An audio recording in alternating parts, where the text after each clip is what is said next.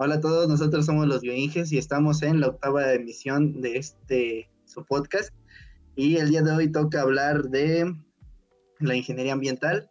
Es un gusto estar otra vez con, con ustedes, no había podido estar, había estado ausente ya hace un ratito, pero pues qué alegría estar aquí con ustedes, mis panas, ¿cómo están? Pues sí, ya, ¿cómo se llama? Que no nos faltaste al anterior, ¿no? Me parece porque el, el sexto lo grabamos tú y yo, pero pues, Ah, pues, sí, ya te dignaste a regresar después de que estuviste fuera de tu, de tu chante y pues ya ahorita andas ahí, ¿no? Pues para grabar. Y pues este, como, sea, como lo dices, sí vamos a hablar un poquito de, para complementar el podcast eh, anterior que hicimos el Dani y yo acerca de cómo el Dani eh, contó un poquito de su experiencia de cómo decidió estudiar la ingeniería en biotecnología y pues prometimos que íbamos a hablar de la parte de ingeniería ambiental y eh, pues yo nada más es un gusto estar ahora sí ahora los tres nuevamente, ¿no? Porque nada más íbamos de dos en dos cambiándonos, pero pues esperemos ahora sí que ya para el noveno, ¿Cuánto tiempo, cuánto tiene que no grabamos los tres? mm, desde el Hace cuarto, mes, ¿no? no, el quinto, Desde el cuarto, ¿no? El quinto. quinto, el de energías Ah, alternas lo grabamos los tres.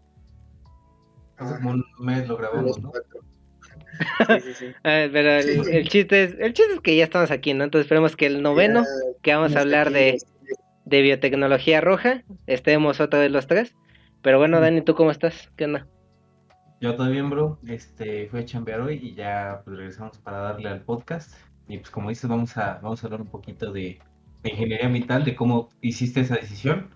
Y un poquillo, nada más que sí, yo creo que el siguiente episodio, bueno, la próxima vez que hagamos un, un podcast como este, vamos a darle más enfoque al caso de Guevara, que en este caso estuvo en las dos carreras. Claro. Primero, primero estuvo en ingeniería ambiental y después estuvo en biotecnología y cómo fue ese cambio y cómo, cómo decidió que, Sí. que se quería cambiar. ¿Cómo termina aquí? Entonces, pues todo empieza con, con el David, que ya más o menos en el otro podcast, más o menos explicaste, ¿no? Cómo, Sí. cómo decidiste. Pues un poquito para, para en, el, en el podcast anterior no abarcar tanto de, de lo que era la biotecnología, pues básicamente conté de manera como muy resumida el, esta onda de cómo yo había decidido estudiar ingeniería ambiental y pues como lo dije en ese momento yo desde la secundaria ya tenía la idea de que, de que quería estudiar esto, pero, pero no exactamente, ¿no? O sea, estás en tus, de tus 13 a tus 15 años y estás bien, güey, y no sabes qué hacer con tu vida, ¿no? Porque cuando a mí me preguntaron, supongo que ustedes también en esa etapa, no sabías, no sabía responder qué es lo, a lo que te querías encaminar, ¿no? Porque a mí me, preguntaban así como, no, pues ya que vas a estudiar en la preparatoria, porque siempre eh, mi idea mi idea sí era entrar a una preparatoria que tuviera una carrera técnica pero yo decía algo así como de pues, informática o programación o algo que básicamente tenga que ver con la computadora no Pues porque como hasta el día de hoy paso un montón de horas frente a la computadora pero no es como que me las pase aprendiendo a programar o me las pase aprendiendo pues cosas así no no, no es algo que digamos, muy avanzadas de computación y ese desmadre. Exactamente, o sea, ni siquiera sé manejar Word ni Excel al 100%, ¿no? Pero entonces, no sé usar Word. ¿a ¿qué, qué iba a andar estudiando programación, ¿no? O, o, es- o esa modo informática. El punto es que en ese momento pues era lo que se me venía a la cabeza. Ya llega el punto en el que ahora sí tengo que decidir qué hacer realmente, pues ahora sí que escoger una carrera porque ya en unos meses me tocaba hacer el examen. Eh, bueno, esta es una duda que yo les quiero preguntar a ustedes. Ustedes también hacen examen con mi PEMS, ¿no? Bueno, porque yo soy, Eh. yo soy del Estado de México, pero no sé si ustedes también hagan examen con mi PEMS para entrar a sus prepas. Es siempre es una duda que he tenido. Eh, no, güey. No, Este, no, yo hice examen de admisión directamente. A la prepa que quieran verdad entrar. que Creo que depende igual mucho si es bachiller o prepa. Sí, En mi caso yo iba a una prepa que era parte de la UAP, que es la universidad, digamos, la universidad más grande aquí de Puebla. Este, yo soy de Puebla, Uh, eh, pero no, no recuerdo cómo se llamaba el, el examen.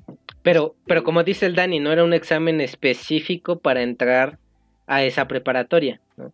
Sí, O sea, sí, yo, sí, sí. yo, yo supongo, y, o sea, y yo creo que es lo más lógico, que el, tanto la Ciudad de México como los del Estado hagamos este que es examen llamado Comipems, donde compites, es como el examen también de admisión para el Instituto Politécnico Nacional, donde haces tu examen y compites por un lugar porque también te piden una cierta cantidad de aciertos para entrar a, distintas preparatorias. Pero no es solamente como que pidan para los, los SH, las prepas y las vocacionales, sino que incluso te piden aciertos para entrar a con Alex este, bachilleres y, y más de así.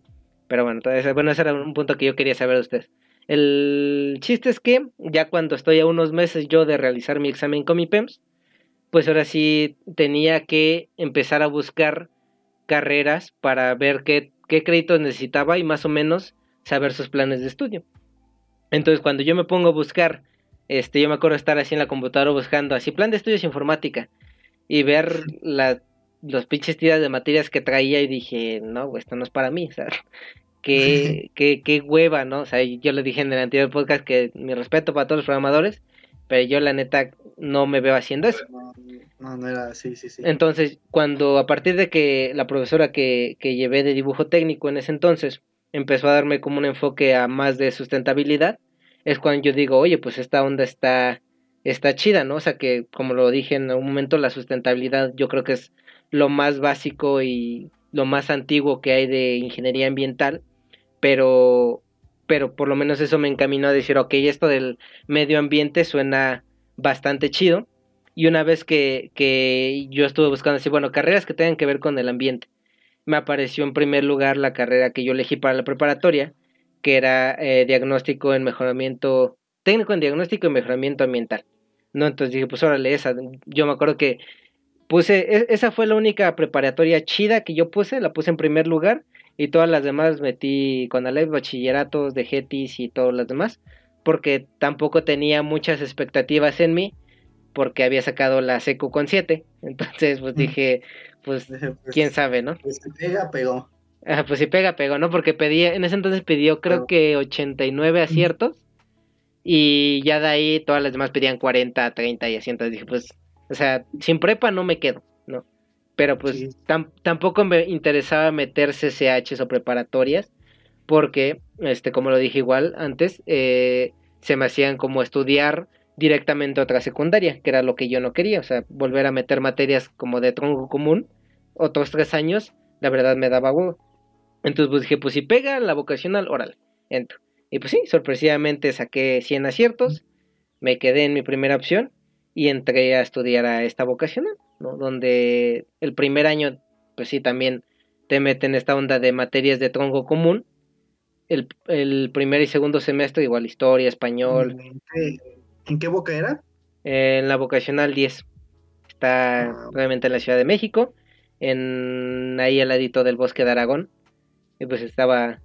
me, gusta, me gustaba más la estructura de afuera. O bueno, no sé, es un pedo que yo traigo porque ven que nuestra universidad está bardeada con reja, entonces se puede ver para adentro. En la vocación a la que yo iba era pared, entonces no podías ver para adentro. Entonces cuando yo entré a la universidad se me hacía cagado que me estuviera... Bueno, obviamente no era como que alguien se me iba a poner en la reja a ver, ¿no? Pero sí sentía... Pero sí sentía cagado de que alguien, o sea, podía pasar y voltearme a ver, ¿no? Que estuviera caminando por algún pasillo.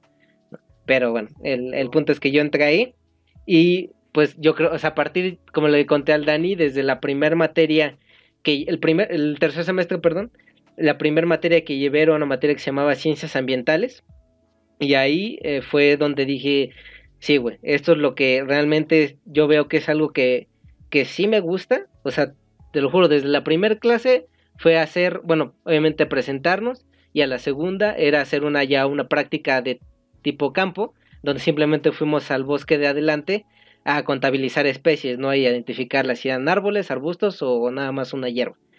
Entonces, pues desde ese momento yo dije, güey, la neta, este pedo de, del medio ambiente suena chido, ¿no? Porque al mismo tiempo que íbamos identificando como especies y midiendo así como sus características morfológicas así, la profesora eh, nos explicaba así, no, pues mira, tiene este color, pues significa que tal cosa, que está expuesta a este contaminante. Y yo dije, ay, güey, yo quiero en algún momento poder decir con tanta seguridad que ese color significa eso, ¿no? Pero pues yo creo que de aquí a que a que pase el tiempo va, va, a, a tener que pasar tiempo para que exactamente, ¿no? Entonces entonces, perdón, cuando el, el, tercer semestre es como el tronco común de lo ambiental, te meten materias de ciencias ambientales, eh, te meten como de las tres áreas, un poquito, bueno, porque el ambiente se divide en tres grandes áreas, ¿no? Lo que es eh, el agua, el suelo y el aire.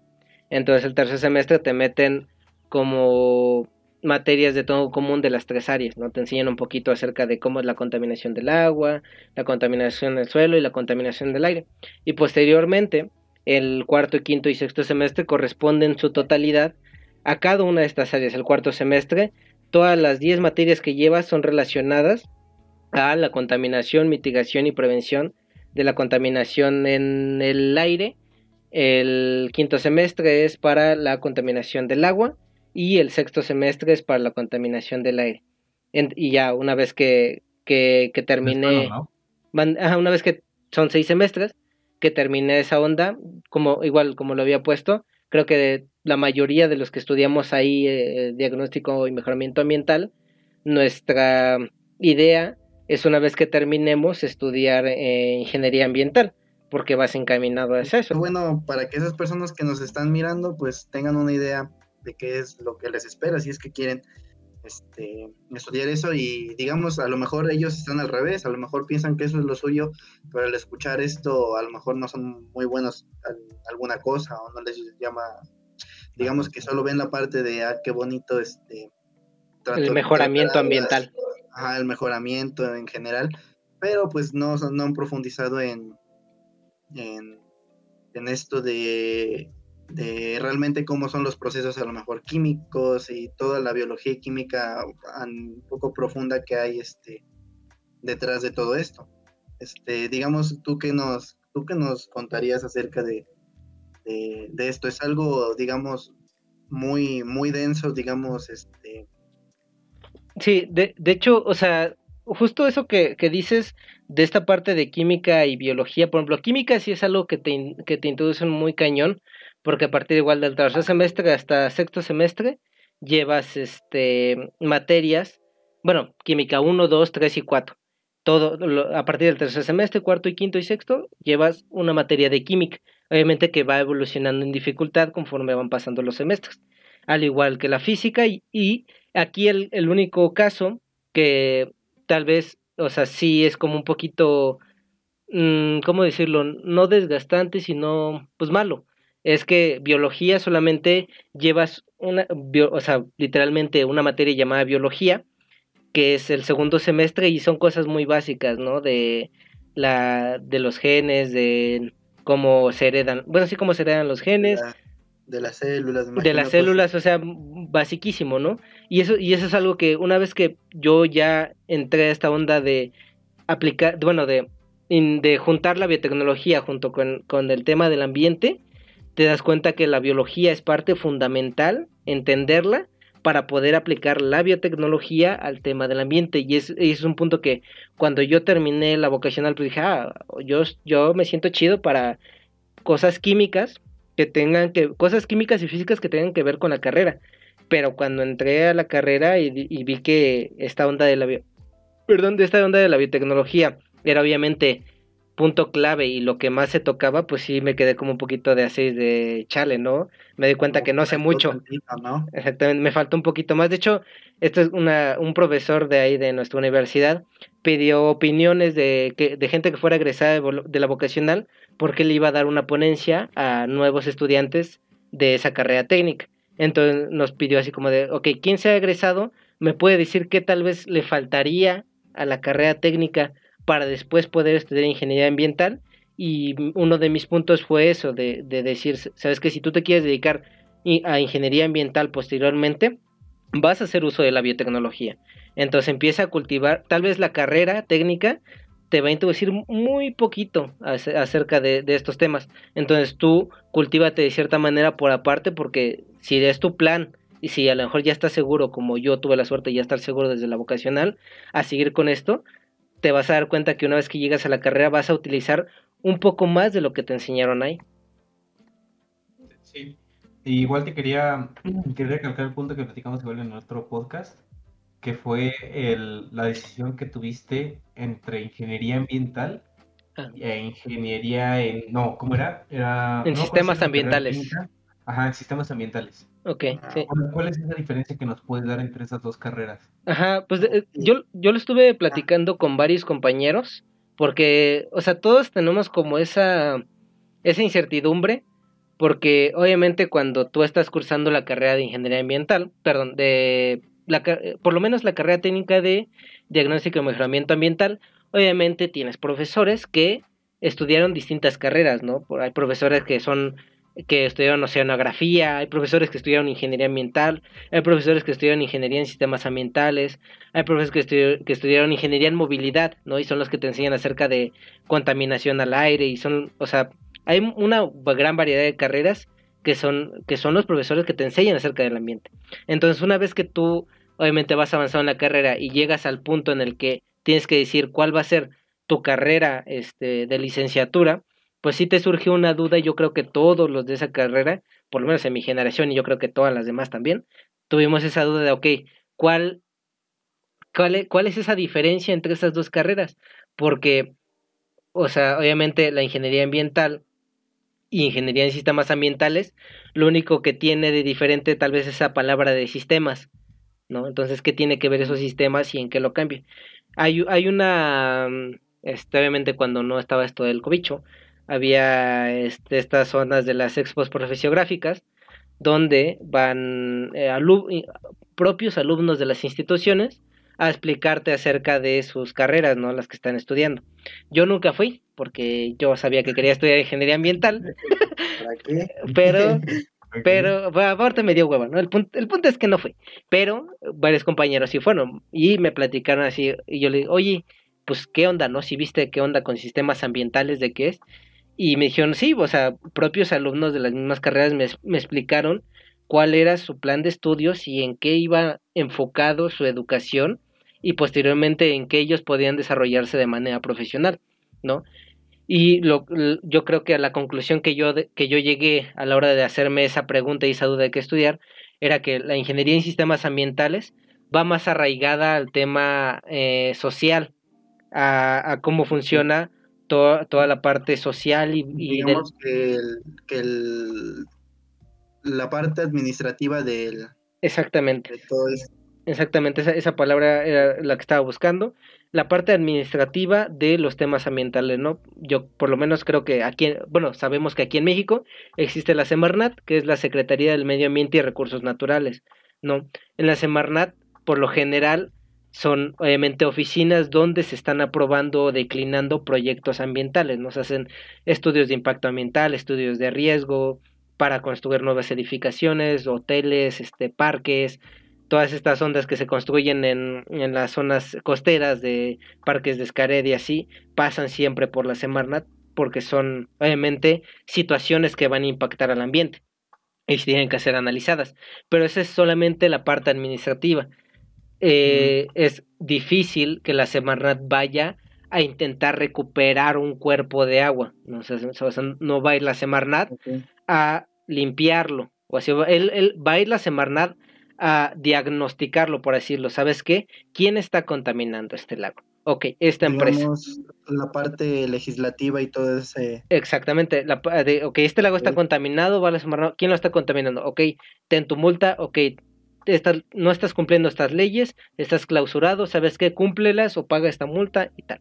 ¿No? Eso es lo que va a la Semarnat, eso le compete a la Semarnat en parte de política y leyes, ¿no? Y esa parte de ingeniería en sistemas ambientales va muy arraigada a esa onda de trabajar como consultor, como eh, especialista en esos temas, que, mm. siendo, que siendo sincero es lo que más deja dinero cuando tú trabajas en temas ambientales, las partes de política y leyes es lo que más deja. Y ingeniería ambiental va más enfocada a trabajar en una industria, una industria que va a ir y va a hacer mediciones y va a ir y va a diagnosticar el mismo cuerpo de agua, pero va es, el ingeniero ambiental te va a determinar a lo mejor qué cantidad de metales pesados tiene, qué cantidad de sólidos tiene, qué cantidad de materia orgánica tiene y qué parámetros realmente contaminantes son los que tiene y, y es la el ingeniero ambiental es el que va a trabajar dentro de la planta de tratamiento de agua con los procesos y a lo mejor cuidando los equipos o checando los parámetros de esa misma planta de tratamiento y este ingeniería ambiental va en la mayoría totalmente enfocado a trabajar dentro de una industria que pueda hacer estos trabajos de determinar parámetros o mitigar problemas. También, eh, como yo siempre se lo, igual se los he dicho a ustedes, creo que por lo menos esta universidad en la que estamos está también muy enfocada a la parte de investigar, o sea, de volverte investigador, porque te enseñan cosas igual muy, muy teóricas que te sirven como base para posteriormente realizar una investigación, ¿no? Te puedes ir a la parte industrial o a la parte de volverte investigador, ¿no? Pero pues ese ya es otro tema. Entonces yo creo que esa es la principal diferencia, que una es para irte totalmente, tal vez la mayor parte de tu vida a una oficina, que obviamente también es una parte interesante, que realmente a, mí la verdad no me compete mucho, no me, no me ah, interesa mucho. Eso, eso te iba a preguntar que, ¿por qué te decidiste ir a una y no no a la otra, digamos, ¿qué es lo que no te, por qué no te llama la atención esa parte, digamos, tanto como la otra? Justamente es, es esa onda de, de, es que la parte de administración, como verlo desde afuera, me da un poco como de hueva, de nada, yo, hay mucha gente que puede decirte que ese agua está sucio, ¿no? O sea, ah, o sea, la contaminación es prácticamente visible en la mayoría de los casos. No, ¿no? ¿no? necesitas un experto para que te diga que ese río está contaminado, ¿no? O sea, hace falta una persona que viva al lado de ese lago para que te diga, sabes que esta cosa está contaminadísima. común y sus sentidos como de pinche río huele bien culero. Exactamente, o sea, no, no hace falta un doctor en ciencias ambientales para poder determinarlo. Entonces. Es el río bien negro. Sí, y se ve feo, pues es que algo está mal, ¿no? Ajá, o sea, es, es, sentido común, ¿no? Entonces, que no demerito el trabajo de la gente que, que es de la parte administrativa, porque es una parte vital e importante para combatir los problemas ambientales, pero este. Eh, yo no me veía haciendo esa parte de, de estar, no sé, en una oficina rechazando o, o más bien analizando si un proyecto era factible o no. O sea, o de ir a un, a un, perdón, a un sitio a decir, ¿sabes qué?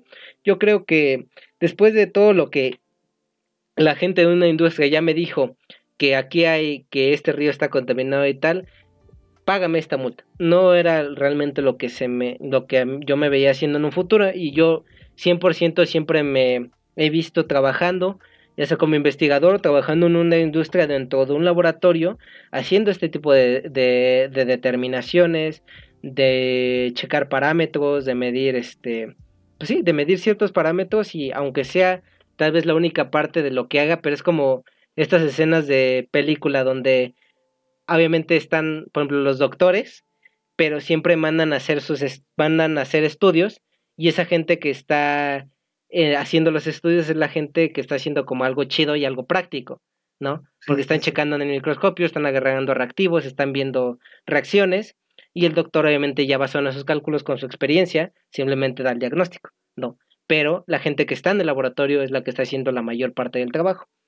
Entonces, yo por esa razón es la parte que me veía eh, más que en la administración, en la parte de, como lo dije en el anterior podcast, de yo poder meter las manos a hacer algo realmente igual el punto es que eh, muchas personas piensan que ingeniería nada más es como la carrera, pero incluida con matemáticas.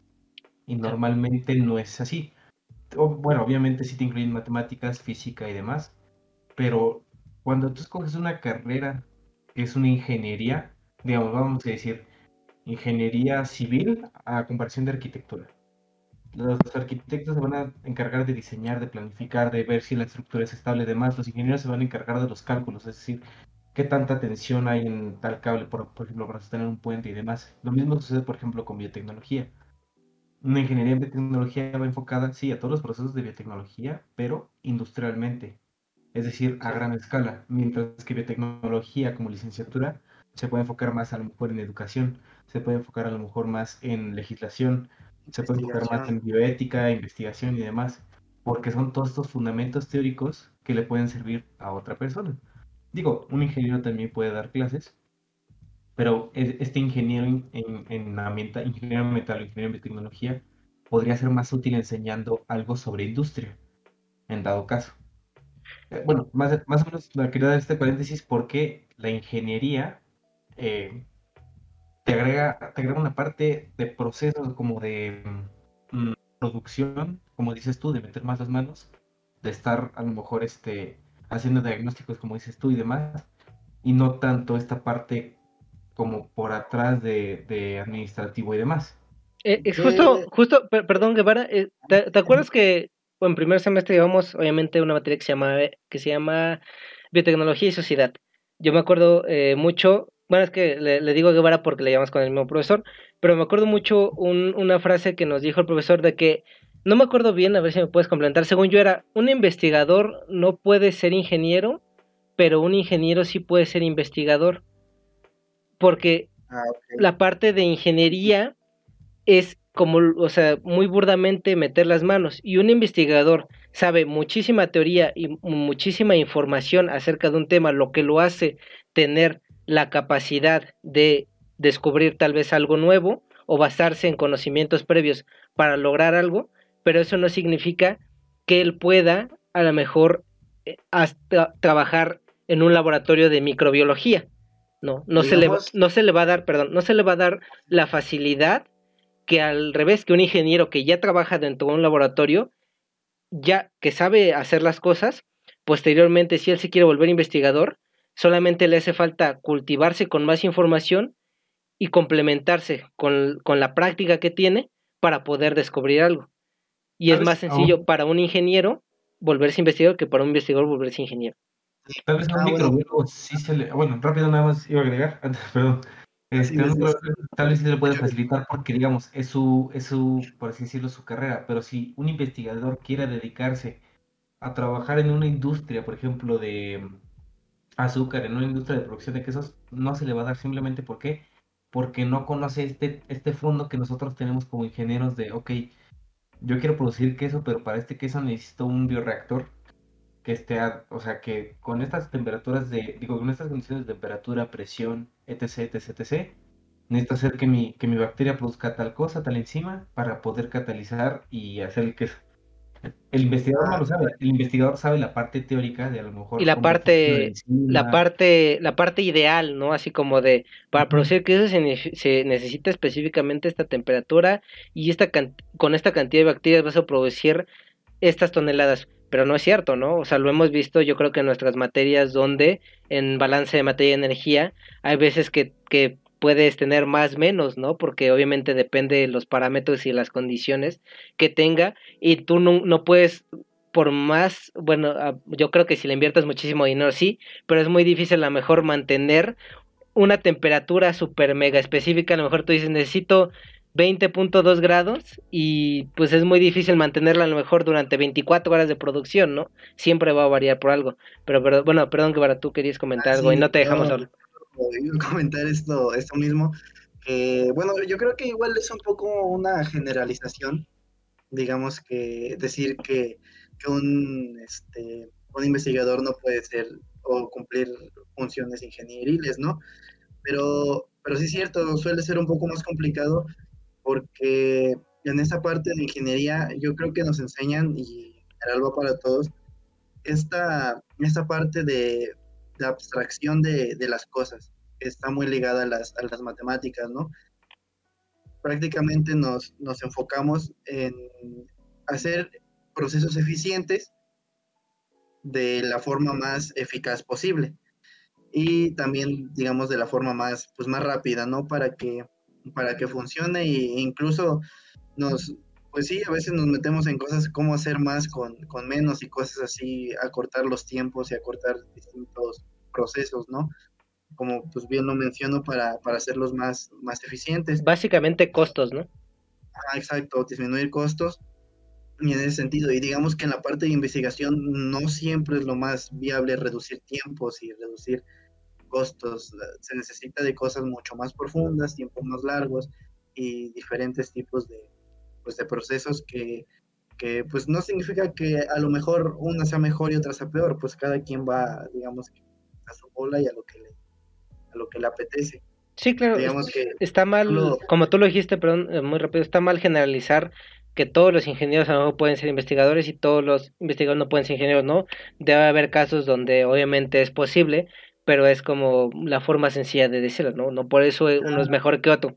Pero, Sí, sí, sí, digamos que uno va más enfocado a procesos industriales y otro a, a, meterse en un laboratorio a investigar.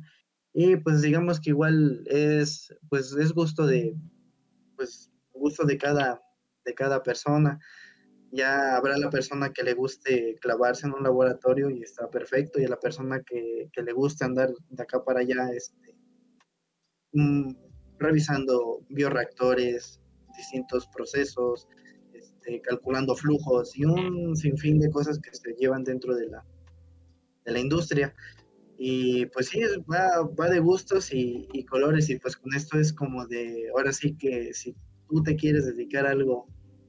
Sí, claro, o sea, o sea, por ejemplo, ahorita yo estoy hablando desde la carrera de ingeniería, a lo mejor la carrera técnica que yo tuve, ah, pero, pero jamás, o sea, jamás es mi intención decirle estudienla, porque es la ah, más, la más chida que hay.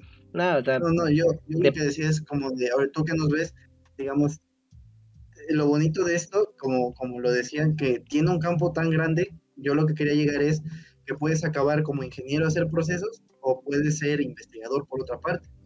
Y eso es, yo creo que es algo muy, muy bonito y como es una, una carrera multidisciplinaria, pues, este, pues tienes distintas disciplinas, puedes juntar ese conocimiento y al final te puedes salir y puedes desviarte a lo que, a lo que tú, a lo que te agrade puede ser un investigador, pero desde el punto de ingeniería. Hay muchos investigadores que se dedican a esta parte de, termodinámicas, de isotermas, de, de, todo este tipo de procesos. Hay, hay personas, ingenieros, que, se dedican a irse a una industria a trabajar. Hay otros ingenieros que se van directamente a partes muy teóricas, es decir, a partes muy biológicas, muy, no voy a llamar así, muy, muy biotecnológicas, es decir, este, recombinación genética, este, eh, del lado de, farmacología, del lado de, sustentabilidad, y hay otras personas que se enfocan, obviamente, en esta parte de, como tú lo dices, de hacer investigadores, pero por esta parte ingenieril, es decir, hay investigaciones que te hablan de cómo obtuvieron un proceso más eficiente de calcular a lo mejor una presión crítica de tal bioreactor en específico, ¿no?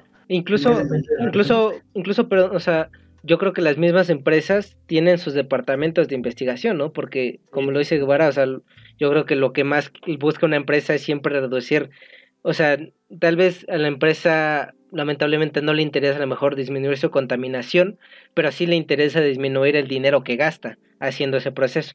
Entonces tiene el exactamente, entonces obviamente el tiempo si si lo disminuyes, se va a convertir en más dinero, ¿no? Entonces, todo se basa en, en esa onda de la economía. Entonces, yo creo que todas las empresas han de tener su departamento de investigación que está siempre buscando alternativas y mejores soluciones para poder, para poder lograr esos objetivos, ¿no? A lo mejor, como tú lo dices, a lo mejor tienen un problema en las presiones, a lo mejor tienen un problema de que no pueden controlar temperaturas y el departamento de investigación está buscando cómo mejorar no, a lo mejor ya no el proceso, el proceso con, a lo mejor la bacteria que tienen es la mejor que, que, se ha encontrado hasta el momento y ya no pueden, ya no han encontrado otra, no en muchos años.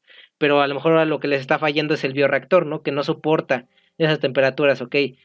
¿Cómo podemos mejorar este bioreactor? Yo creo que todas las industrias están buscando, tienen sus departamentos que están en busca de estas soluciones y obviamente como lo dice Guevara, no, no, no, no te tienes que encerrar a decir, sabes que voy a trabajar directamente haciendo algo. Eh, no, no, no, no por trabajar en una industria significa que me voy a dedicar 100% a un, a un bioproceso, sino que me puedo trabajar incluso en la investigación dentro de una industria, ¿no? O también puede ser investigador muy aparte, ¿no? Estudiando cosas más, más abstractas, como lo suele estudiar la biotecnología, ¿no? Que de repente hay investigaciones cómo funciona la proteína y el, mal plegamiento de esta proteína y son cosas muy, abstractas que tal vez no tienen una implementación específica, pero sirven como parteaguas para que posteriormente en algún proceso se puedan aplicar. Exactamente, sí. Eh, de hecho, igual eh, también quería comentar antes de que se me fuera un poquito, este, platicamos un poquito, obviamente vamos a platicar de Guevara un poco más en el, en el otro podcast, de, bueno, que, que vayamos a armar de, de cómo fue este proceso de cambio. Para que se debraye más. Completamente distintas, ¿no? Historia de... Nada más quería como preguntar, por si no en el podcast anterior, mi decisión fue básicamente en secundaria, me gustó mucho la química, En prepa no me gustaba nada, nada, nada, nada la biología, ni en toda la secundaria. Pasó la prepa, decidí estudiar medicina, más o menos, porque estaba como entre ingeniería química y demás. Hice mi examen de la UNAM, no lo pasé, me pasé un año este, estudiando en un, en un centro educativo que se llamaba Conamat, que después cambió su nombre a Área. Este, y posteriormente ahí, me, ahí descubrí la biotecnología, me enamoré, apliqué para el poli, me quedé, apliqué para de nuevo, no quedé de nuevo, pero esta parte de medicina como que pude encontrar una, una punta entre la ingeniería, la química y la biología. Que bueno, a final de cuentas me, me, me, gustó la biología ya en ese momento, ¿no? Porque me puedes investigar y demás. Este, pero bueno, nada más comentar rápido para saber, Iván, ¿cómo fue tu proceso de decisión? En este caso, para tu primera carrera que fue ingeniería ambiental. Ah, solamente para ingeniería ambiental, ¿cómo, ¿cómo decidiste tú? O bueno, primero, pues ¿desde qué parte descubrí, descubriste? O sea, ¿cómo, ¿en qué parte iniciaste de tu vida? Más igual, pues, paréntesis, pues, trata, trata, de como igual eh, contarnos un poquito el proceso para que igual después pasemos con el David y podamos preguntarle como en la entrevista anterior del, de las materias específicamente que tienen ellos. Pero ajá, vas. Mm, Miren, pues yo se los voy a poner así. Ustedes ya saben mi, mi historia. Sí, claro, nosotros ya sabemos, pero obviamente es para la gente. Entonces, pues de manera rápida, eh, yo fui a una preparatoria, que como bien mencioné hace un ratillo, eh, era, es perteneciente al, a la UAP, es la preparatoria regional Enrique Cabrera Barroso, por si alguien lo ve de mis compas de, allá, saludos. Un saludazo. un saludazo. Este, Ah, bueno.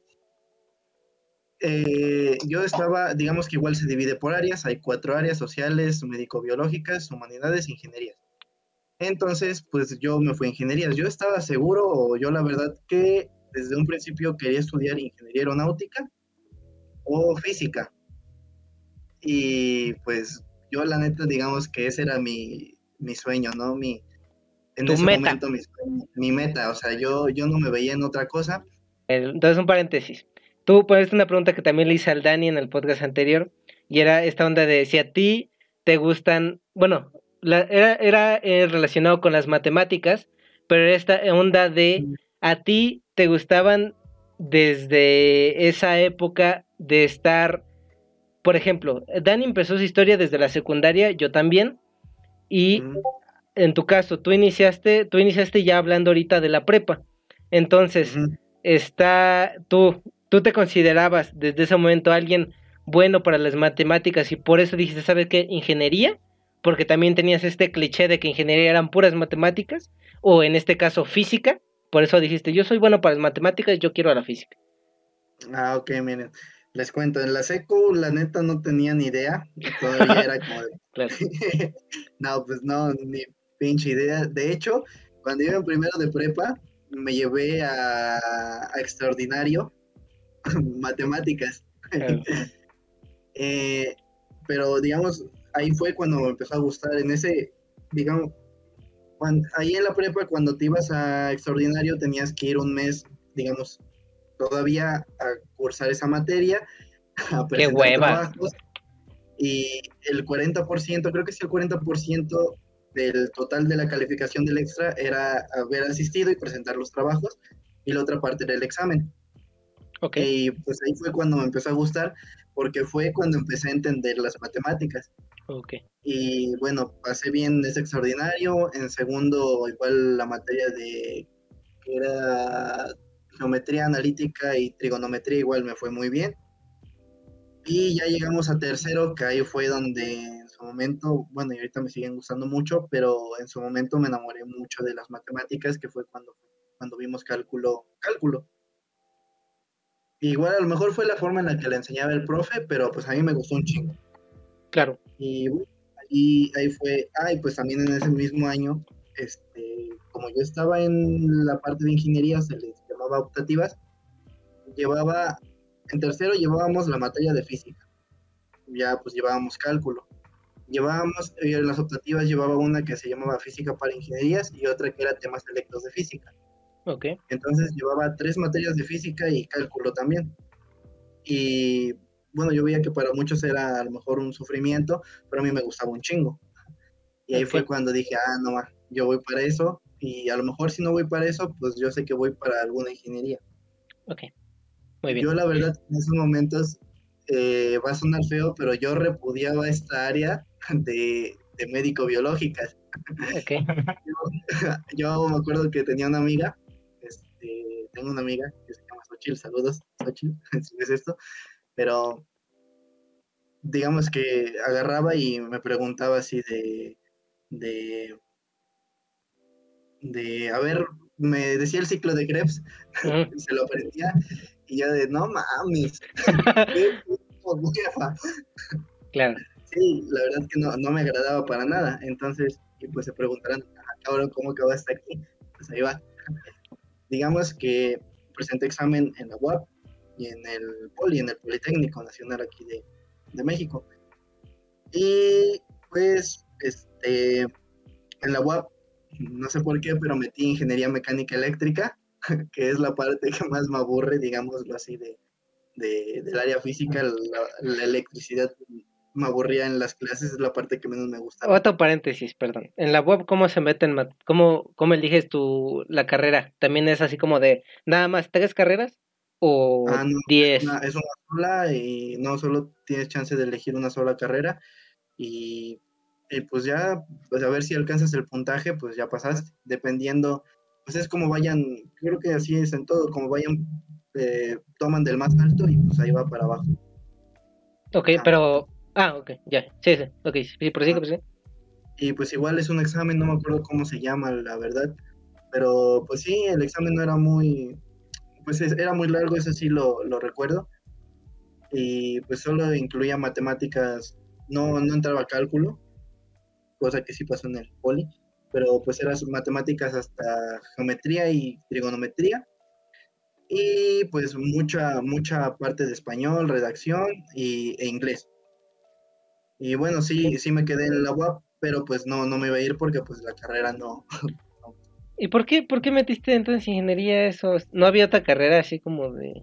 No había Mm. ingeniería aeronáutica, no había física? mm, sí, sería física, pero mm, digamos que no me encontraba, no me encontraba muy, muy seguro en ese momento de acuerdo a mi futuro en, en la carrera. Digamos que igual en ese sentido. Y además, este, mm, en esos momentos no quería quedarme en Puebla, la verdad. Yo tenía muchas ganas de irme de, de ahí, la verdad que, que pues sí. Yo, yo quería. Ah, de irte de donde estás ahorita. Ah. Ah, ah, ok. No, este. No, pues.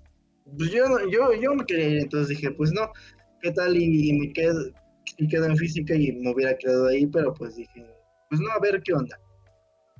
Y, bueno, pues esa carrera, de hecho en ese momento fue la que más me llamó la atención entre a lo mejor mecatrónica y había otras muchas carreras que, la, que casi ninguna me llamaba la atención, solo física, pero pues este, pues fue la que encontré. Igual, digamos que, que pues recibí, no sé, me dejé llevar por los buenos o malos consejos y de a lo mejor mi familia. Ok. Acierto error, pero pues hoy día estoy acá, este, no me arrepiento. Y pues sí, me dejé influir y no, no opté por haber metido esto. Física. Ok. en- Bueno, no, entonces te- ya después vas a hacer el del el instituto, bueno, el de Bueno. Politécnico, ¿no? Ahí, Ahí ¿cómo, sí cómo fue? estaba aeronáutica y física, metí primera opción aeronáutica y después física. Hay otro error por los puntajes.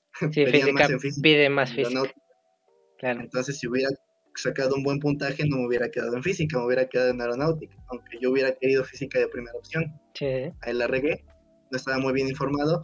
Y pues la tercera opción fue así como de, ay, ¿qué meto? Ok. ¿Con qué relleno mi tercera opción? Una Y- duda, porque hay varias instituciones que dan ingeniería física, no, creo que nada más la SFEM, pero eh, ingeniería aeronáutica hay varias que la dan. Creo que la ESIA, la ESIME y no me acuerdo qué otra. ¿Por qué no meter ingeniería aeronáutica, física y ingeniería aeronáutica? Otra vez. Este, creo que, creo que no, creo que aeronáutica solo está en, en una, a lo mejor ahorita ya hay más, pero estaba en ese momento en una. Ok. Y de hecho sí pasó por mi mente, a lo mejor no estuviera aquí, y sí lo llegué a platicar de irme a estudiar ingeniería aeronáutica, Querétaro creo que era. Pero, pues bueno, el chiste que, que cuando no pasó. no pasó y cuando hice mi inscripción al poli dije así como de, pues tengo que meter algo para rellenar ese, ese hueco que quedó. Sí, porque nada, son tres. Ajá, y dije, pues ingeniería ambiental. ¿Por qué? ¿Quién sabe? Pero pues yo lo metí, no, no vi planes de estudio. Ah, no, sí, sí vi su plan de estudios y, me pareció interesante a pesar de que no me gustaba esa, esa área. Que pues a ver si, si quedo. Y ya pues llegaron el día de los resultados y quedé, quedé en ambiental. Y pues yo con todo el ánimo y así. Y pues llegué y me topé con... ¿ah? Una, esa, eh, la, segunda pregunta que le hice al Dani, ¿cómo fue tu experiencia al entrar? ¿Te decepcionaste? dijiste está chida, está bien X, muchas materias de todo común. ¿Qué? Pues fue, empecé a pasar, digamos, estaba como que muy arrepentido de no haber, este, de no haber metido física en la web. y digamos que el, yo desde que entré fue como un pelearme con la carrera, con ambiental, de puta madre, esto no me gusta. yo debería estar en otro lado y creo que pues sí se los platicaba de no mames, voy a pedir mi cambio el semestre que sigue. Sí, claro. A, SFEM. y, y pues las calificaciones no se dieron en ese momento y, y, pues no pude hacer nada de eso. Este, estuve muy peleado con la, con la carrera, la verdad que, digamos, si me cagaba, me cagaba tener que entrar a química, a biología y yo creo que en ese momento fue una cuestión también de, actitud. Fue hasta el segundo semestre, hasta el segundo semestre, que, dije, a ver, va, vamos a darle un chance. Digo, esta actitud que he estado como de puta madre, no me gusta, puta madre, no, no quiero aprender esto. Sí. digo, no puedo hacer otra cosa, no, igual como que no tengo ganas como de dejar de estudiar ahorita, y digo, pues a ver, vamos a darnos una oportunidad. Y yo creo que haber hecho eso, pues fue la mejor decisión que, he tomado hasta, hasta ahorita. Fue, eh, pues fue muy bueno, este, como que reconciliarme con esa parte. Y fue cuando me empezó a gustar mucho toda esta área que alguna vez yo había repudiado, como es la química, la biología y todo este, todo este desmadre. Me, me empezó a interesar y pues incluso a veces me ponía a estudiar por mi cuenta a lo mejor lo que yo no había aprendido en tiempos pasados. Y ya fue como dije, ah, no, vamos, la neta está bien chingón.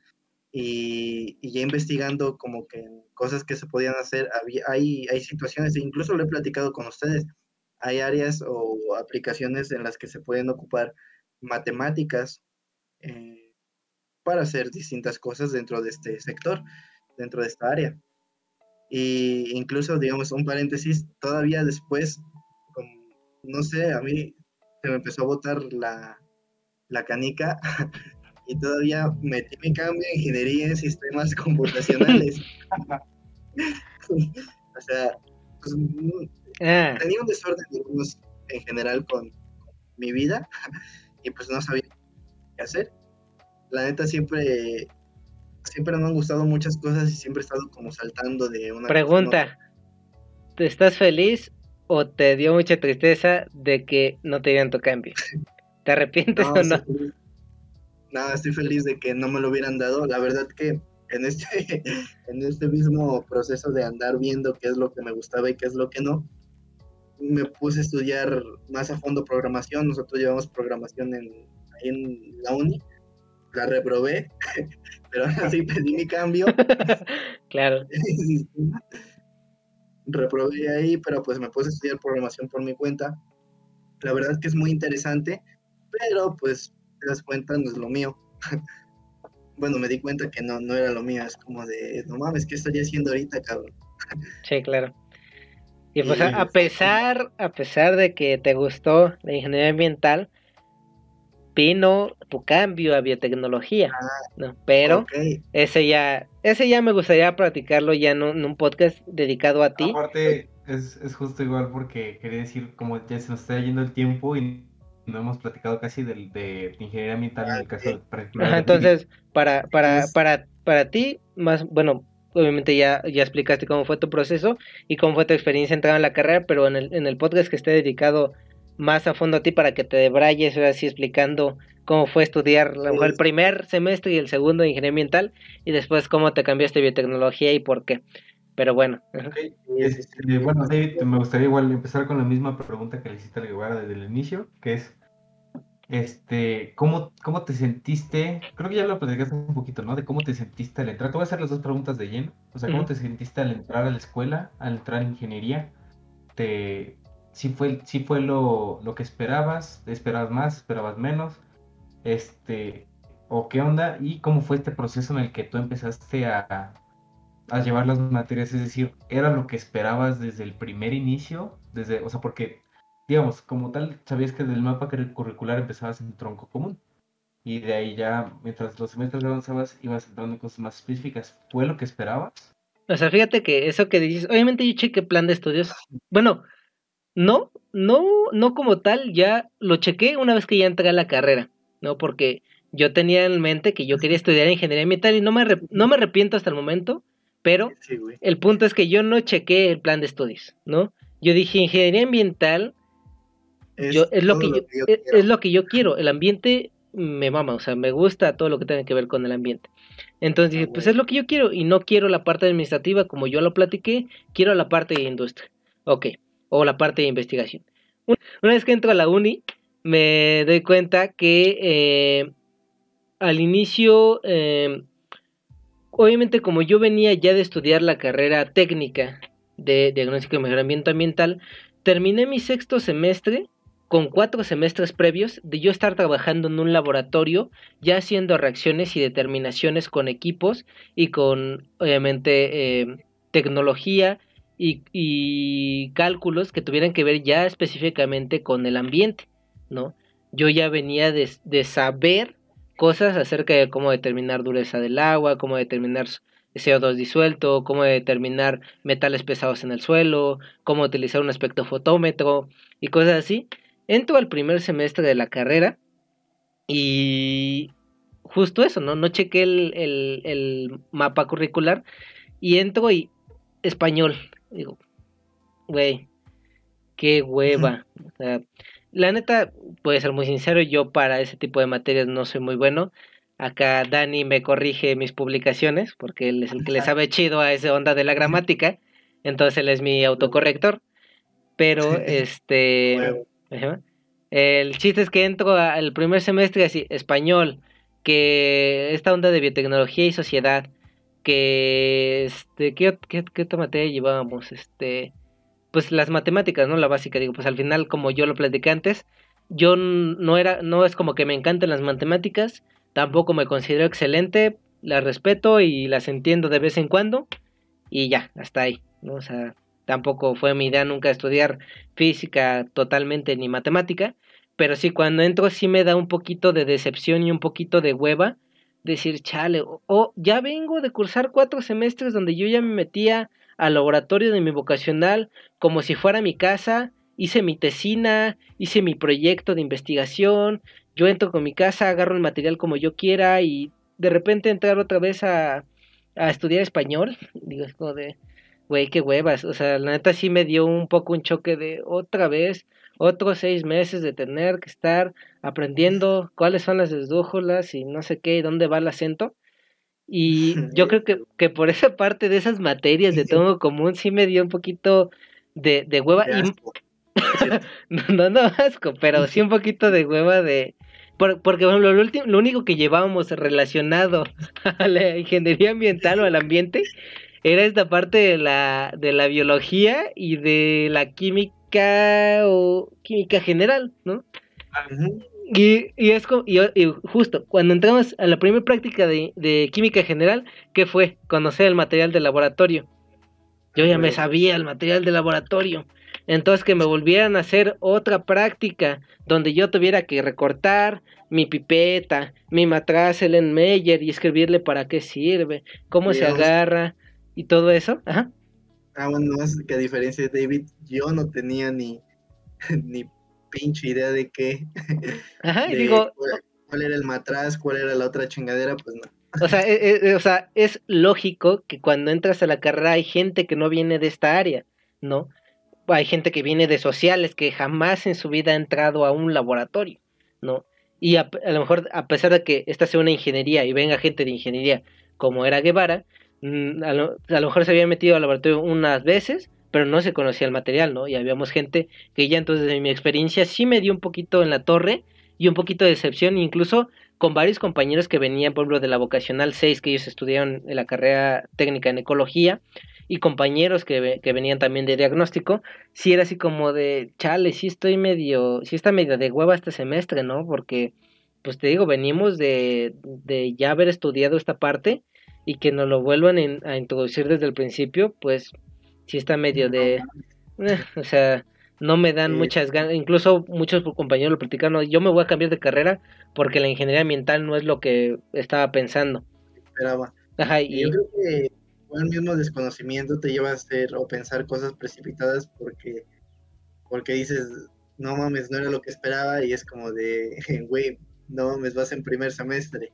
Claro, y, y es justo, es justo eso, ¿no? O sea, a lo mejor yo sí me decepcioné un poquito el primer semestre y me, la llevaba bien, ¿no? En algunas materias, por como con química general y con biología, por ejemplo, como lo dije, biología fue una parte que yo no estudié mucho en la vocacional y a verla, que me, que me hubieran eh, introducido a esa materia en primer semestre de la carrera, pues a mí se me hizo magnífico, ¿no? Porque dije, ok, tengo compañeros de ecología que vienen súper cañoncísimos en conocimiento acerca de biología y yo la verdad sé un poquito de genes y ya y de un poquito de las células pero ver, eh, ver este biología desde esta perspectiva y que me introduzcan a toda esta onda, pues a mí me sirve muchísimo. Yo creo que también, como tú les, la gente que no conocía nada del laboratorio, agradecieron de cierta manera que se les introdujera a conocer el material.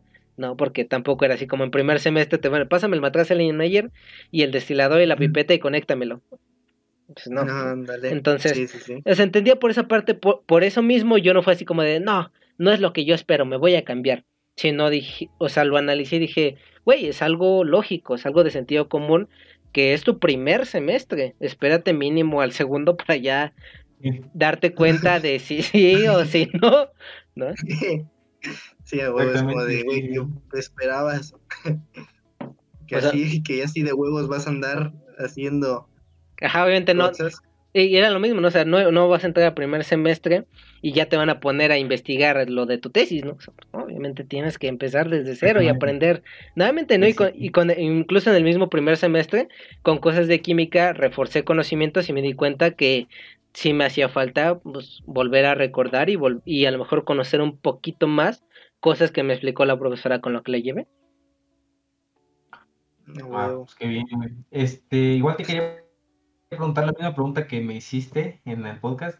Esta parte que llevaste tú de química, de cálculo y de, sobre todo de programación, que creo que en, en el caso de tu carrera técnica casi no lo llevaste. ¿Cómo, o sea, cómo, cómo fue el impacto así cuando viste programación? Pues, como, ay, qué, o sea, qué, pedo? bueno, de las tres materias. ¿qué, opinas? Justo física, química, este, ah, perdón, física, química, cálculo y, y este, programación. Física y química de cajón, como lo dije en la, en la carrera técnica, en la preparatoria, las había llevado durante cuatro semestres y obviamente vas desde lo básico, desde la física clásica hasta llegar a la física de la energía y al electromagnetismo, ¿no? Y la química obviamente también vas evolucionando hasta llegar a cosas más complicadas en la, en la vocacional. Pero cuando entré, por ejemplo, sí me di cuenta de que sí era un poquito justo lo que hablábamos en el podcast anterior, te das cuenta que a pesar de que ya lo has cursado, sientes como que no sabes mucho, por lo menos a mí me pasó. Cuando entré A, a, química no me hubo tanto problema porque sí era un área que me interesaba y me gustaba, de manera. Pero como yo siempre, a mí la física que me gusta es la física que está más que estudiada por por un montón de gente en el mundo y que ha sido tan bueno su estudio que se puede reducir a fórmulas de tres parámetros, ¿no? O sea, de, como lo dije, ¿no? Trabajo, fuerza por distancia. Y esa es la física que me gusta, porque los problemas de resolver son sencillísimos. Y ya.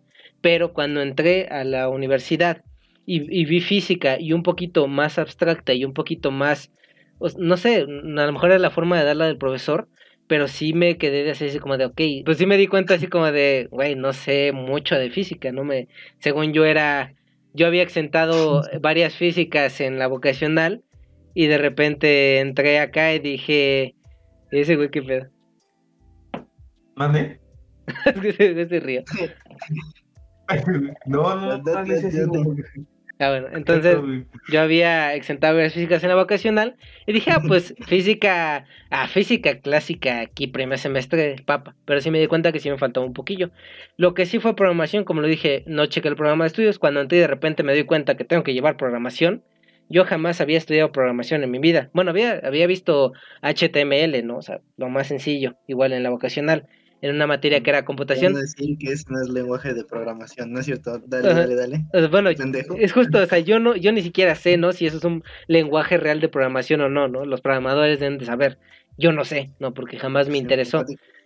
Entonces, cuando llegué a, a programación a la uni, pues me di cuenta que, pues, al final, pues sé, ¿no? Y tengo cerebro y sé pensarle y pues me las apañé para entenderle de repente algunos temas y saber que saber cómo cómo solucionar los problemas, ¿no?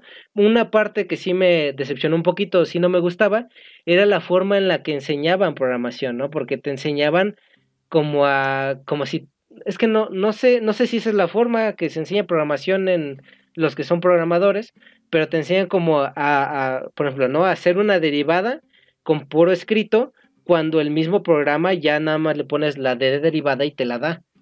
Entonces yo decía, ¿por qué no me enseñan mejor cómo hacer un, eh, algo de aplicación? Un formulario, un, programa para convertir unidades o alguna cosa así. Ajá, es que algo que no fuera como que yo tuviera que armar de cero, no sé si me, si me explico.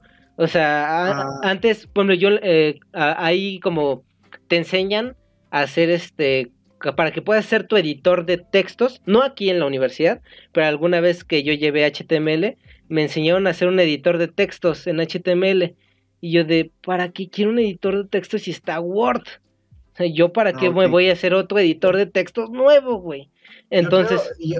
ah, bueno, yo creo que en mi poca experiencia que tuve a lo mejor estudiando programación por mi cuenta y lo que vimos en la uni, creo que puedo responder un poquito esa pregunta, ya llegará a lo mejor un, especialista en la, en la, materia y que nos pueda ahí dejar su, opinión. Pero yo creo que sí está un poco mal enfocado, como bien lo mencionan, este, ya hay aplicaciones de, ya hay, digamos, ya está la función para hacer una derivada y a lo mejor la tienes que realizar tú poco a poco, pero es, yo creo que es parte y eh, hay una parte muy importante en la programación que es este esto mismo del razonamiento y abstracción. Digamos que a lo mejor para nosotros que vamos enfocados más a usos aplicativos, sí es importante que, o a lo mejor resultaría más beneficioso que te enseñen, como bien lo mencionan, este, aplicaciones a lo mejor. Y no, y de hecho sí lo, sí lo vimos, esto de, de a lo mejor usar gráficas, y es algo más, más representativo a la hora de crear modelos y estas situaciones. Claro. crear este, modelos, gráficas y un chingo de, cosas que se pueden hacer. Pero igual es importante esa parte de, a lo mejor de, ¿cómo se llama? De algoritmia. Que sí, de hecho nos basamos mucho en esto de los algoritmos, de, de que haces tus, tu, ¿cómo se llama? Tu diagrama y todo este desmadre. Pero sí está, bueno, para lo mejor los que se dedican a esto sí es muy importante tener esto que le llaman lógica de programación, porque sí, pues están muy enfocados ellos y tienen que encontrar soluciones enfocadas al área de, pues sí, de, la, de la programación. Probablemente en nuestro caso, como bien lo mencionas, si hubiera sido más práctico este, ver cosas más profundas de cómo crear un modelo de, de datos, a lo mejor este, cómo manejar una base de datos. ¿Sabes, cuál, era, ¿sabes cuál era el problema? Que la bueno, cuando vimos bueno, una parte muy rápida de matrices, hacer la matriz en el programa que era MATLAB era como si la estuviera haciendo en mi cuaderno, pero escribiéndolo en la computadora. Entonces, ¿de qué me de qué me servía eso como ingeniero ambiental? No lo sé. No no sé. no, y entonces cuando muy rápidamente. Cuando entramos a métodos numéricos, me di cuenta que con solamente apretar, bueno, con solamente poner una línea de código, podía realizarme una matriz y ese dato ya ocuparlo para mi problema. Entonces, ese tipo de aplicaciones era lo que realmente sentía que me servía ya una vez estudiando programación. No saber cómo, cómo yo hacía una matriz en mi cuaderno y poderla haciendo apretando teclas. Yo sentía que para mí no servía. De hecho, en aplicaciones matemáticas me pasó lo mismito que a ti. Yo pensaba lo mismo, como de qué me sirve aprender a hacer un ciclo for. Digo, a lo mejor eso sí tiene un uso, ¿no? El ciclo for, los if, el while y demás. Pero el hecho de hacer una matriz desde cero, como que no le veía el sentido y precisamente en aplicaciones matemáticas y en métodos numéricos, cuando ya lo ves aplicado a algo, incluso no muy enfocado a tu carrera, por ejemplo, que quieres calcular a lo mejor cantidad de flujo de, de, de, ¿cómo se llama?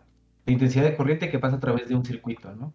Eso a lo mejor, ya cuando lo ves aplicado dices, va, ¿no? O sea, está bien porque me estás, primero me estás enseñando atajos, ¿no? Cómo hacer una derivada sin tener que armarla desde cero. Ya nada más, literal, como tú dices, una línea de código y ya está tu Nada, le pones D y le pones tu, tu, variable y te saca la derivada automáticamente. en vez de estarle poniendo. ¿no? Ah, ajá, sí, es div, perdón, y, y, en vez de estarle poniendo, y a este, a este valor le restas este mismo valor entre, o sea, en vez de estarle poniendo como las mismas matrices, ¿no? Tiene, metes tus matrices y después ponerle tu este primer valor por primer valor y me guárdamelo en esta variable, sino simplemente ya le pones unas dos, tres líneas de código que haga un ciclo por sí solo y te da la matriz entera, ¿no? Y es justo lo que dice, o sea, no, no me, yo por lo menos como lo dice Guara, yo siento que es la lógica de programación obviamente le sirve a los programadores, ¿no? Y como igual yo lo aprendí también en biotecnología y sociedad, tú no puedes hacer todo por tu cuenta, ¿no? Obviamente necesitas la relación con todas las demás carreras existentes en el mundo para poder realizar un proyecto. Por lo tanto, obviamente si tú tienes que realizar algún trabajo que tenga que ver con la programación, tú no te vas a poner a programar, obviamente vas a hacer te vas a colaborar con un programador y le vas a explicar eh, más o menos lo que quieres decir y él te va, él como experto tal vez, ¿sabes qué? Lo puedes hacer mejor de esta manera, porque él ya sabe. Pero yo sentía que era que era un poco ególatra, como decía, aprendan desde cero para que ustedes puedan hacer todo. Y la verdad es que no, que necesitas la relación con más carreras. exactamente, si tú hicieras todo, para, para qué existen las otras carreras, ¿no? Es como decir, es una carrera multidisciplinaria y puedo abarcar lo de todos, lo de un ingeniero eléctrico, de lo, de un ingeniero mecánico, lo de un este, programador, demás. No como nadie más, es como después de eso no se trata, ¿no? Como tú dices, muy ególatra, la verdad. Yo, yo creo que, que, pues, hasta cierto punto no estuvo mal llevar la programación como la, como la llevamos, porque pues estuvo, eh, está chido aprender, digamos, desde las raíces y entender el por qué o cómo se pueden hacer ciertas cosas, pero a lo mejor sí debió haber ido acompañada de cosas a lo mejor relacionadas con, o como lo mencionabas un ratito, de, analizar datos, de procesamiento de, gráficos, de cómo... ¿Sabes con, qué, ¿Sabes con qué confirmé mi teoría? Con, con que los mismos profesores, yo un día saliendo del, del taller de programación, vi a tres profesores diciendo, ¿sabes qué? Como estamos dando programación, está obsoleto. Ya no les, o sea, yo vi a otros profesores graduados de programación, programadores, como catedráticos de nuestra universidad, platicando fuera antes de yo entrar a la clase de programación, diciendo, ¿sabes qué? Tenemos que cambiar el programa de estudios. Este programa de estudios de cómo enseñamos programación está obsoleto, no funciona. Necesitamos actualizarnos. Con eso mismo, yo mi, mi teoría está confirmada. Si un programador me está diciendo que si un profesor que es catedrático de, ingeniería, que es programador y que está en la carrera de ingeniería ambiental, está, está platicando con sus colaboradores que esto está obsoleto, entonces yo creo que, se, ah, que, que yo estoy en lo correcto al pensar que siento que no me sirve para nada como ingeniero ambiental. Pero en, en, en contraparte, por ejemplo, con, cuando vimos métodos numéricos, vimos eh, toda esta onda de poder analizar datos, de poder hacer eh, ecuaciones diferenciales, de poder hacer este, polinomios y de manera sencilla, ¿no? Que no necesitas hacerlo desde cero y esa es la información que tú requerirías porque tú dirías, sabes que yo sé que se puede hacer un análisis de datos, ahora sí voy con el programador y yo con estas bases de cómo sé hacer un análisis de datos, cómo sé hacer matrices, pues le digo al programador lo que él quiere hacer y a lo mejor él me da una solución diferente, mucho más sencilla a lo que yo sé. Ojo, que no estamos diciendo que, no vale la pena aprenderlo, claro que sí. No, claro, o sea, es lo que digo, los, como tú lo dijiste. Una herramienta muy chingona. Los programadores, mm, total respeto para el que sea programador. ¿Por qué no me gusta? Porque sé que yo no soy capaz de hacerlo, porque ya lo estudié y no aprendí mucho. Entonces, la gente que sepa de programación y sea programador.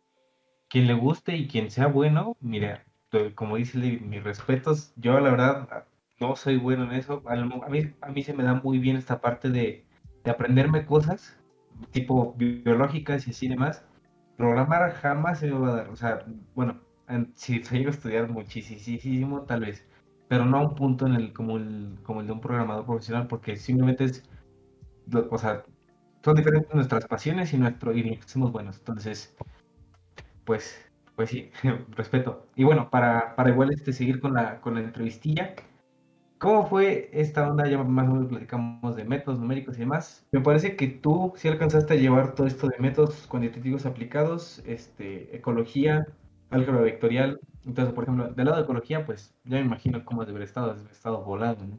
Sí, claro. Este, pero por ejemplo, métodos cuantitativos, ¿cómo te fue? Y en, en de nuevo, otra materia como difícil, álgebra vectorial, que, ¿cómo fue tu experiencia?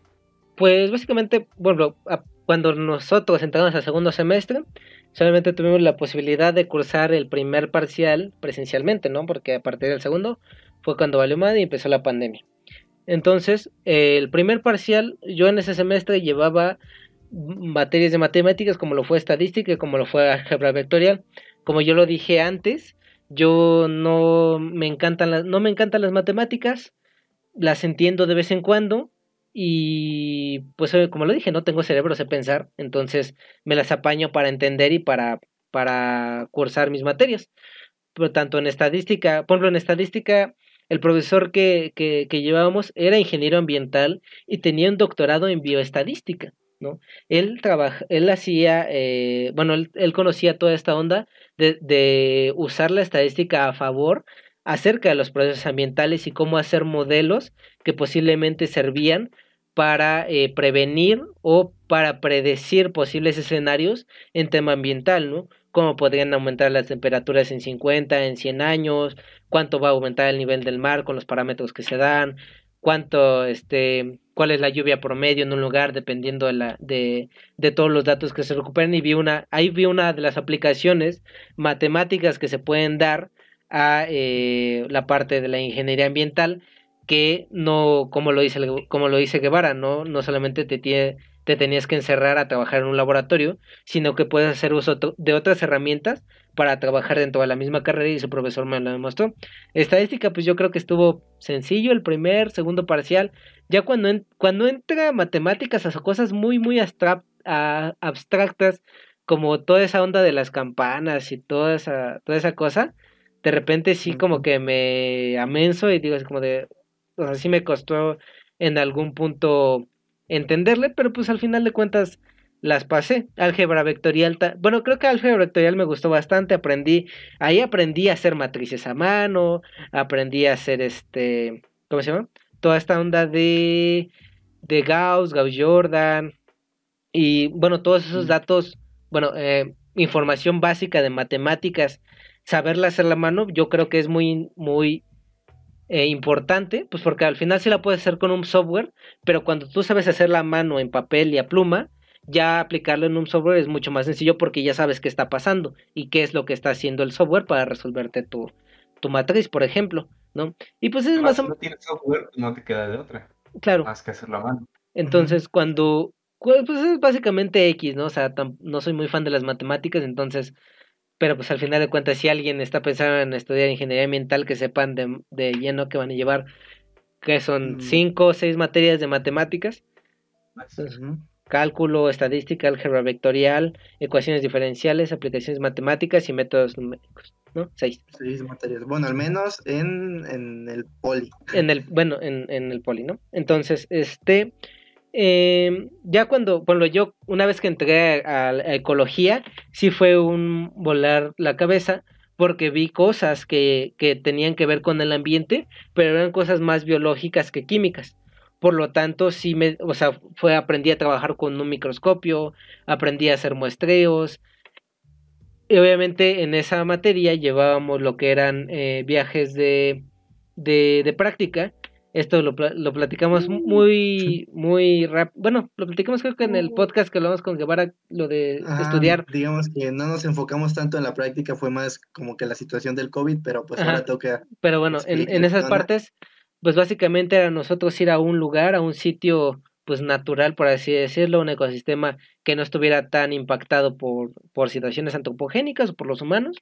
Y pues básicamente, dependiendo de la práctica, eh, me parece que en la primera fue, a, fue a hacer determinaciones a un cuerpo de agua, ¿no? te enseñaban desde cómo se tomaba una muestra, ¿no? Porque no nada más es ir y agarrar agua con un vaso, sino que se toma a diferentes alturas, necesitas un recipiente específico, necesitas este, saber cuánto tiempo lo vas a sumergir, cómo lo tienes que sacar, porque a lo mejor si quieres del fondo del agua y lo vas subiendo, a, lo vas subiendo así, se va a llenar del agua de arriba, ¿no? Entonces te enseñan de cierta manera cómo se toman unas muestras y posteriormente en el laboratorio a analizar esas muestras y a determinar parámetros, ¿no? Incluso en, esa, en ese laboratorio fue donde aprendí la reacción de Hills, me parece, que es la de para medir la fotosíntesis, que tenemos una publicación de eso.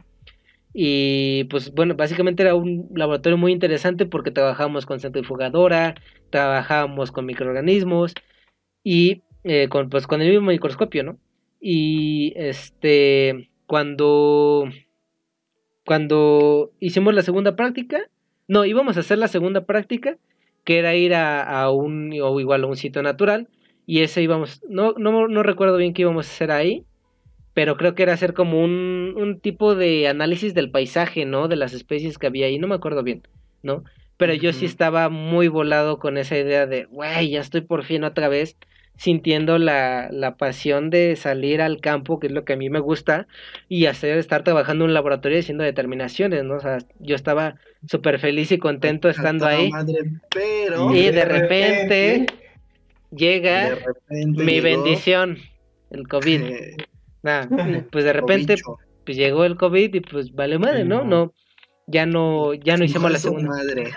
yo, también, yo también me pasó siento que está bien el laboratorio micro, era el primer laboratorio, entre comillas, formal que llevaba, porque los demás eran así, pues, los laboratorios de prepa, pero pues, ¿qué te enseñan, no? Te enseñan que vamos a hacer una práctica de óptica, y ponías así un vaso con agua y un vaso con leche, le echabas agua, digo, le echabas luz por debajo, y obviamente el agua sí se veía como reflejaba, y la leche no decía, ¿por qué se hace? Ah, pues, así, pon dos espejos de frente y ve cómo se hace el reflejo, ¿no?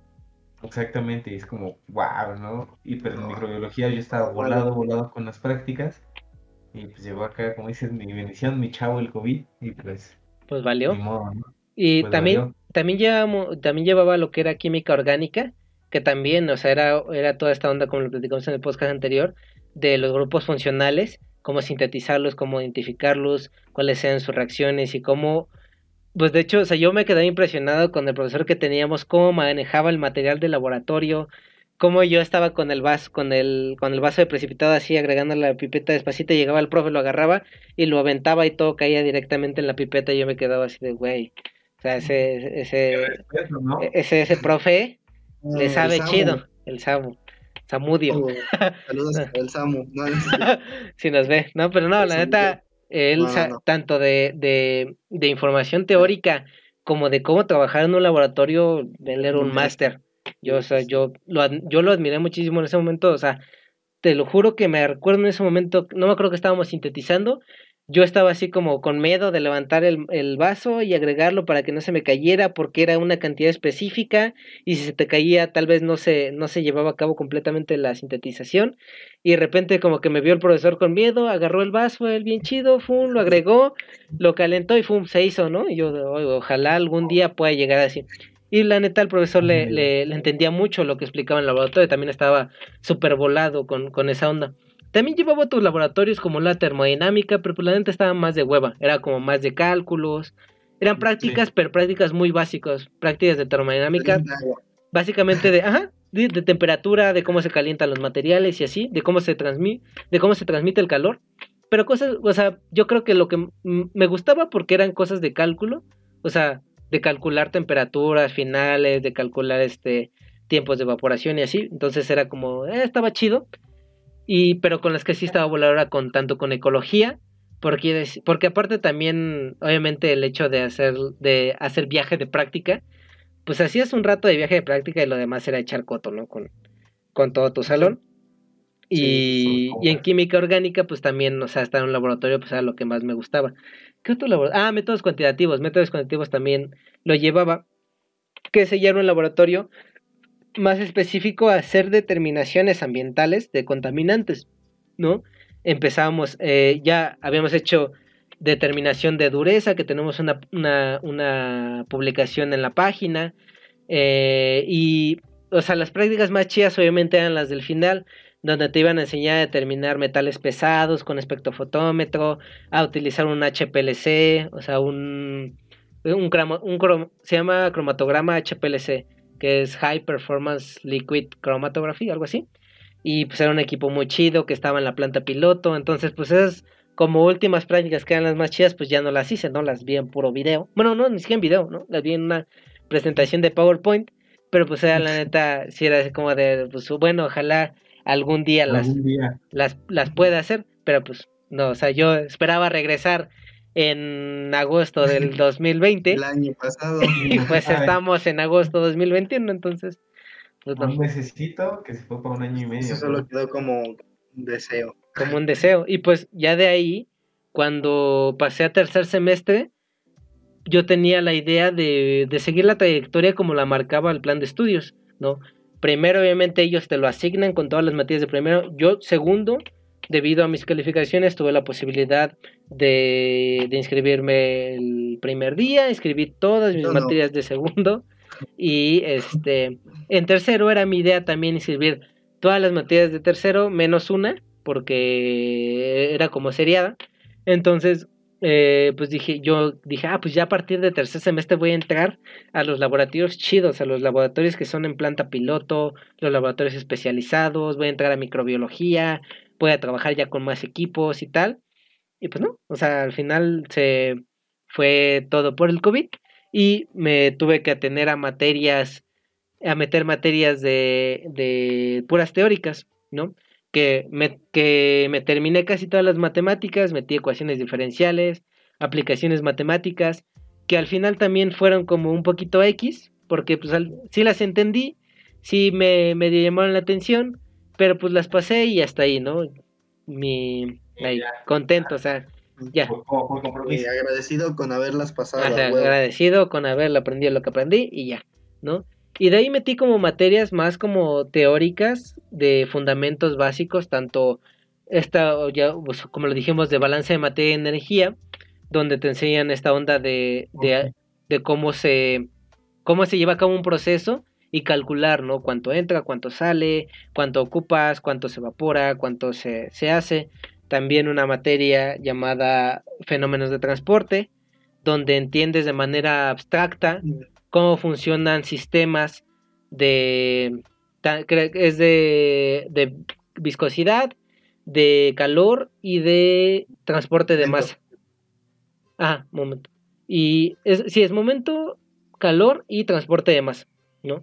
Pero las, las entiendes como de una manera abstracta, o sea, como de cómo, cómo deducir sus fórmulas, cómo deducir sus ecuaciones, cómo es trabajar en diferentes escenarios, a lo mejor estás trabajando en una tubería, a lo mejor estás trabajando en una superficie plana, a lo mejor es una superficie plana pero que está inclinada, a lo mejor es una esfera, ¿no? A lo mejor es una pared entera.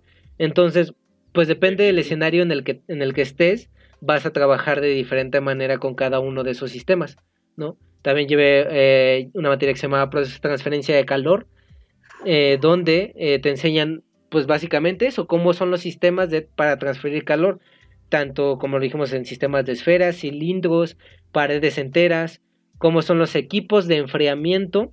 No sé si, por ejemplo, yo creo que algo muy conocido puede ser este, que no tiene que ver, bueno, sí tiene que ver, es, ¿han visto esas computadoras gamers donde tienen como enfriamiento por líquido? Ah, el enfriamiento líquido, Simón. entonces básicamente entiendes cómo funciona ese proceso y cómo el líquido enfría al, al, al, sistema en el que está, ¿no? Obviamente sabes que no, le, no es como que le eches agua a la computadora, sino que es todo un sistema que enfría los componentes a través de una pared externa, porque no, no le puedes echar agua a los componentes porque se oxidan. Entonces esos componentes se, se, enfrían por medio de transferencia de calor. Y este también llevé, aquí tengo mi, mi, horario por aquí, aquí está. Porque yo en ese semestre fui de, fui de, no, esa no la llevé. Fui de los atascados y me eché a la espalda 10 ricas materias. Tercer semestre. Ah, la verga. También, eh, ah, llevé ética, llevé ética que básicamente es, es un poquito, mm, no te enseñan, bueno, lo hablamos en el podcast anterior, esta parte de la bioética, de, y ya lo hemos hablado en, en el podcast de la biotecnología, del por qué, para qué y cómo lo haces. No te enseñan mucho esto, sino te enseñan como más en general a ser una persona ética y a, este a analizar ¿no? lo que estás haciendo, tal vez no totalmente enfocado a la carrera, eh, pero sí de cierta manera tú como profesionista, cómo vas a llegar a, a, ser en la cuestión de ética una vez que te gradúes, ¿no?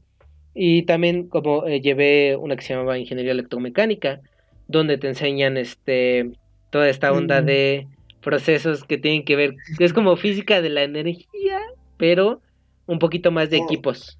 Esa, está interesante porque, ah, bueno, porque lo puedes ver, digamos, a nivel, perdón, Dani, este, lo ves a nivel, pues, digamos, te enseñan cosas como cuál es el sistema, digamos, de luz o de electricidad que llega a tu casa, cuáles son los que son, están destinados a industrias y cosas así. Ah, incluso cómo, cómo instalar, bueno, no cómo instalar, sino cómo hacer la distribución de luminarias, ¿no? Para un espacio determinado, ¿no? Por un ejemplo que nos pone el profesor, o sea, pues para mejor para algo de ingeniería ambiental, si tú tienes un invernadero, ¿cómo vas a distribuir la luz que necesitan las plantas? Porque va a ser luz artificial, ¿no? A lo mejor estás en la nieve y en Alaska donde solamente hay sol unos pocos días al año y tú necesitas brindarles de luz artificial, entonces, ¿cómo vas a distribuir las luminarias para que les llegue la suficiente cantidad de energía lumínica para que puedan llevar a cabo sus procesos, ¿no? Como, como, eh, ¿cómo se llaman estas cosas? Los transformadores, las estaciones de las subestaciones eléctricas, cómo funciona todo esto y cómo tú lo puedes aplicar, por ejemplo, em, se me quedó grabado, muy grabado esa parte de, de cómo armar un invernadero y cómo el sistema eléctrico y los controladores que le puedes poner, a lo mejor si tú lo quieres hacer automático, que tenga un riego determinado a ciertas horas, una cierta cantidad, un calefactor y cómo funciona toda esta onda. Y llevé dos materias que tienen que ver con la parte de legislación, porque aquí también vemos legislación, pero no es, pero no es, el, no es el punto principal, ¿no? Te la enseñan porque obviamente la tienes que saber. Es importante saberlo. Ajá, es importante saberlo, ¿no? Llevé una que se llamaba riesgo e impacto ambiental, donde te enseñan esta parte de cómo, cómo analizar un sitio para llevar a cabo, llevar a cabo un, una construcción, una edificación, un, proyecto. En mi caso yo desarrollé a cabo una, un proyecto de una minera, ¿no? Y me di cuenta todo lo que se necesita eh, investigar y determinar y, y como sacar los papeles y darte cuenta del impacto realmente que tiene una industria, ¿no? Y, y, lo vi igual con las demás exposiciones de mis compañeros, porque nosotros hicimos acerca de una mina, hubo compañías que lo hicieron, o sea, de propias plantas recicladoras, se tiene que hacer un análisis de impacto ambiental de qué tanto va a contaminar esa planta que te va a reciclar PET, de cuánto te va a contaminar esa planta que te va a reciclar papel, de cuánto te va a contaminar esa planta que te va a reciclar cartón, ¿no? Porque a lo mejor tú puedes pensar, ah, pues es algo que nos va a beneficiar, pasa directo. Y la verdad es que no, que todo eso tiene que llevar a cabo un estudio y un análisis para que eh, no vaya no mm, siempre dicen, ¿no? Que no hagas cosas buenas que parezcan malas, porque al final de cuentas puede perjudicar más de lo que va a ayudar, ¿no? Sí, exactamente. Toda acción humana, pues obviamente va a impactar el ambiente, ¿no? Claro. Entonces, aunque vayas a hacer lo mejor del mundo para a lo mejor, este, yo que sé, eliminar el dióxido de carbono del aire, pues puede que incluso el, el, mismo hecho de instalar lo que quieres hacer para eso contamine más, ¿no? No, no precisamente con dióxido de carbono, sino a lo mejor contamina el suelo, a lo mejor contamina el agua y demás. Sí, claro, o sea, tienes otros, genera más residuos, genera ruido, genera otro a lo mejor no genera dióxido de carbono y genera otro gas. Entonces, es todo lo que tienes que analizar para, para decir si vas a llevar a cabo y si vas a aceptar un proyecto o si no lo vas a aceptar de cierta manera porque sabes que dices sabes que no me no me va a funcionar este realizarlo, ¿no? Y creo que esas fueron todas las materias que llevé en tercer semestre, que fue cuando más me atasqué. Y posteriormente ya en cuarto semestre me decidí dar un poquito más relax, que fue el semestre pasado, y solamente metí seis materias, ¿no? Eh, que llevé, aquí también tengo mis horarios, aquí llevé... Ingeniería, llevaste ingeniería hidráulica, ¿no? Y civil. Ajá, ingeniería civil hidráulica. No sé, si estoy un poquito decepcionado de, de esa, porque... llevaste por... carrera. Ajá, estoy un poquito decepcionado de esa porque, no sé, como que esperaba otra cosa. Ah, como, como, como mm, implementar eh, sustentabilidad no sea una construcción o algo así, y solamente vimos como cómo se hacía una construcción, no como el, el, lo más común del mundo, o sea, cómo, cómo se analizan las cargas para construir un edificio, cómo se analiza el peso que va a llevar una azotea, cómo se van a poner los cimientos, cómo se analiza la carga que tiene una pared, cómo se analiza, pues cosas así, y, y, la parte como de ambiental la tuvimos que proponer nosotros para nuestro proyecto final, ¿no? Así como de, ah, ok, ustedes me van a hacer los planos de una casa y métanle algo ahí de ambiental que sea aplicable a su carrera. Entonces fue así como de pues bueno, Así le, pues yo tenía algunos conocimientos desde la secundaria como, como hacer luz natural, que tuviera muchas ventanas para que no tuvieras que utilizar energía eléctrica, que fuera de un material que te retuviera el calor en tiempos de frío y que, y que fuera, este, que pudiera liberar suficiente calor cuando, cuando fuera verano, para que no tuvieras que utilizar calefacción, que tuviera a lo mejor una recolección de agua pluvial para que, para que esa agua la pudieras utilizar en tus drenajes, en tus, en tu, a lo mejor si tuvieras un huerto. Ajá. Diario a lo mejor. Tener una mini planta de tratamiento muy sencilla que pudiera recircular tu agua que ocupas a lo mejor lavando los trastes o cosas así, para que tú la pudieras reutilizar, pero pues básicamente eso salió de nuestra imaginación de los que hicimos ese proyecto, ¿no? Y la neta sí estoy un poquito X con esa.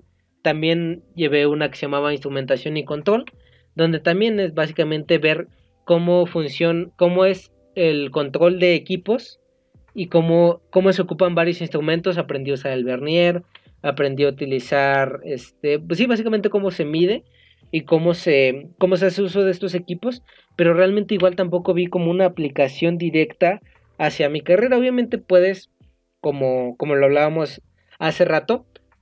A lo mejor si yo en algún momento me dedico a mejorar un bioreactor, tal vez puedo medir un tornillo con el vernier, ¿no? Pero pues ya de ahí, pues, así como que instrumentación y no sé qué más pueda hacer. Bueno, sí ven aparte de esta...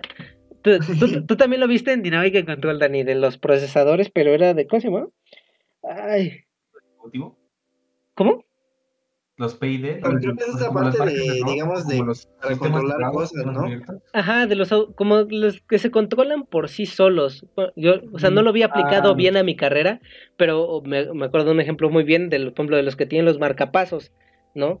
Que no es como que tengas un control externo, sino que ahí mismo se va autorregulando el marcapasos, ¿no? Dependiendo de la situación a la que esté expuesto. Entonces son como estos, no sé si son microcontroladores, microprocesadores o cosas así. Son, controladores que, bueno, básicamente para los que, igual, otro paréntesis, para los que quieren llevar este tipo de carreras, la mayoría de las carreras llevan esta materia que es control de bioprocesos, que en pocas palabras les enseñan, es un poco de ingeniería mecatrónica, pero básicamente es cómo puedes controlar un proceso. Por ejemplo, vamos a poner un ejemplo muy, muy burdo, quieres controlar cuánta cuánta agua fluye a través de una válvula. Si es un sistema abierto, pues abres la llave, pero no sabes quién la, quién la puede cerrar o cuándo se va a cerrar. Si es un sistema cerrado, es básicamente como, vamos a pensar lo que pasa con una, con una máquina de café o algo así, que pues automáticamente tú presionas un botón y sabes la cantidad exacta que debe vaciar hasta parar, ¿no? Exactamente. Por ejemplo. Entonces, en este mismo caso, ya aplicado más a nuestras carreras, a lo mejor es un sistema cerrado que pueda controlar qué tanta, qué tanta turbulencia hay en un bioreactor para darle movimiento a la materia que está dentro de ese bioreactor. Entonces, a lo mejor no puede pasar de ciertas revoluciones por minuto, va a llegar un punto en el que se va a acelerar y entonces el mismo controlador va a hacer que frene.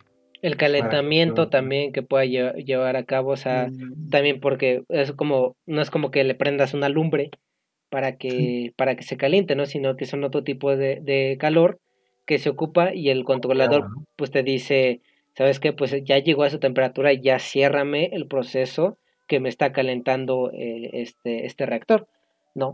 Y pues básicamente fueron esas las que llevé. Ah, también llevé eh, dos materias de separaciones, una que se llama sólido fluido y otra que se llama fluido fluido. Básicamente estas dos materias van totalmente de la mano, solamente que una habla de secar cosas y otra habla de destilar cosas, ¿no? Porque una es separar un sólido de un líquido y la otra un líquido de un líquido. Por lo tanto, para separar un sólido de un líquido necesitas secarlo y para separar un líquido de un líquido necesitas evaporar el otro líquido o destilarlo, ¿no? Básicamente, como le digo, estas básicamente van de la mano, tal vez cambie un poco el tipo de proceso, ¿no? Porque en uno vas a meterlo a un secador y en otro vas a meterlo a un evaporador, pero haces mucho uso de, de la onda de balance de materia y energía, porque, termodinámica, porque estos, estos procesos obviamente entras con una cierta cantidad de materia o una cierta cantidad de líquido que, va, que quieres separar y dependiendo a lo mejor tú dices, tengo estas toneladas y dentro de estas toneladas tengo, de estas 10 toneladas tengo 2 toneladas que me interesan. Entonces al final de mi proceso, ¿cuánto voy a obtener realmente en un, en un esquema, en un, en una situación real, ¿no? Porque obviamente yo quiero obtener las 2 toneladas, pero tendría que llevar un proceso exactísimo para poder obtener las dos toneladas, ¿no? Entonces a lo mejor obtengo 1.5 toneladas y se me quedan como residuo el 0.5 toneladas, a lo mejor cuánta agua voy a evaporar, cuánto, cuánto líquido le voy a poder quitar a, mi mezcla, a mi mezcla homogénea y dependiendo a lo mejor tú puedes, ¿sabes qué? Lo pasé una vez por el secador, lo vuelvo a pasar por el secador y a lo mejor ahora sí ya obtuve toda mi materia y es toda esta onda de, de ver cómo puedes mejorar el proceso de separar estos dos líquidos porque he aplicado a, no sé, aquí sí vi un poco más de aplicación a temas ambientales, cómo separar metales pesados de la, de, de, de, de la, del agua, cómo, este, cómo separarlos, cómo separar microorganismos, que, es a lo mejor materia que tiene sedimentada, y lo que te interesa es obviamente limpiar el agua, ¿Y cómo vas a retirar toda esa materia? Pues vas a evaporar el agua para que toda tu materia se te quede sedimentada y seca en, en, en tu secador. Y después de esa materia orgánica a lo mejor la puedes utilizar como abono. Entonces tiene muchos tipos de aplicaciones, por lo menos en esa sí vi un poco más de aplicación a la carrera de, de ingeniería ambiental, ¿no? Yo... Sí, exacto. Igual para... Bueno, no, no, ah, sí, date, date, para ahorita que, que dijiste como todo ese tipo de cosas, igual para los que igual preguntaban, a lo mejor igual lo podemos tocar más a fondo igual con el podcast de Guevara. Este, pero este, en tecnología, pues a lo mejor líquido líquido, le veo más aplicación en esta zona, en esta parte de este, la industria, por ejemplo, de, de cervecería o de alcohol. Es decir, tú tienes cierta concentración, normalmente en, en, las botellas te dicen cuánto tiene de, de, porcentaje de alcohol, en las de cerveza o en las de cualquier otra bebida, te dice como 50% de alcohol. Ese 50% de alcohol se logra gracias a procesos de destilación, es decir, qué tan concentrado quieres tu alcohol. Tienes un 100%, pues casi casi es alcohol de farmacia, ¿no? Claro. necesitas un, una balance, obviamente, pues, primero se tiene que tomar en cuenta todo esto del sabor, todo esto de qué notas vas a querer, bueno, cosas así de, de la industria, ¿no? Sí, claro, a lo mejor lo, lo, vuelves a destilar y lo vuelves a destilar y lo vuelves a destilar hasta llegar a la cantidad de alcohol que tú quieras obtener, ¿no? A lo mejor lo más puro que lo quieras. Exactamente, y ya en sólido fluido pues sería más, es como lo mismo que tú dices, separar alguna bacteria, separar alguna proteína, alguna enzima, mediante un proceso que puedes separar el medio que tienes de la, la proteína, el microorganismo, este enzima de interés. O incluso en la misma, en la misma, sí es la cebada, ¿no? La que...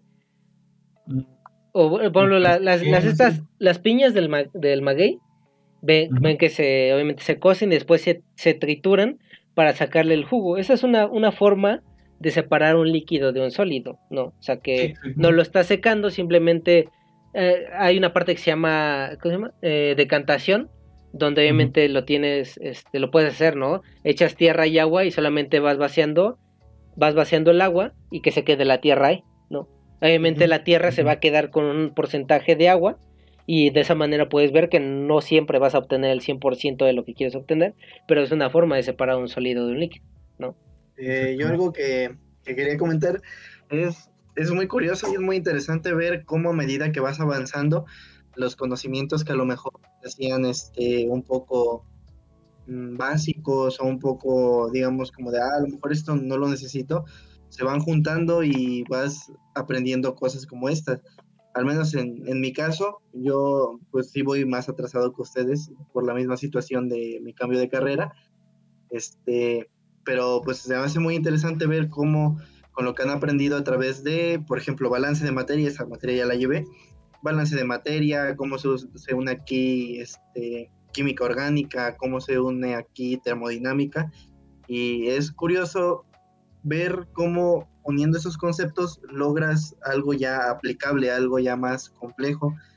Y pues esto también va, este, o estoy diciendo esto para que las personas que nos ven se den cuenta que a lo mejor al principio puedes decir como de, ah, no mames, a lo mejor como llegó este, como decíamos hace un rato, como llegó David, de no mames, ya este siento que no estoy aprendiendo nada, ¿no? Exactamente, pero pues con el tiempo avanzas y, pues yo creo que para David encontrarse, no es, no es la forma que a lo mejor él, hubiera esperado, eh, él, yo sé que él le hubiera gustado presencial porque es lo que a lo mejor siempre ha querido, pero pues de cierta forma no deja de ser sorprendente el hecho de, que decir, no mames, con pequeñas piezas armas algo muy, muy, muy, muy cabrón. Sí, y, es, y es, es parte de, de entender, por ejemplo, de las materias que posiblemente a lo mejor no vi que tengan nada que ver con, con el tema ambiental, por ejemplo también, obviamente como lo dije, llevé termodinámica y a lo mejor sonaba como de, ok, eso que tiene que ver con, con ambiental, pero la verdad es que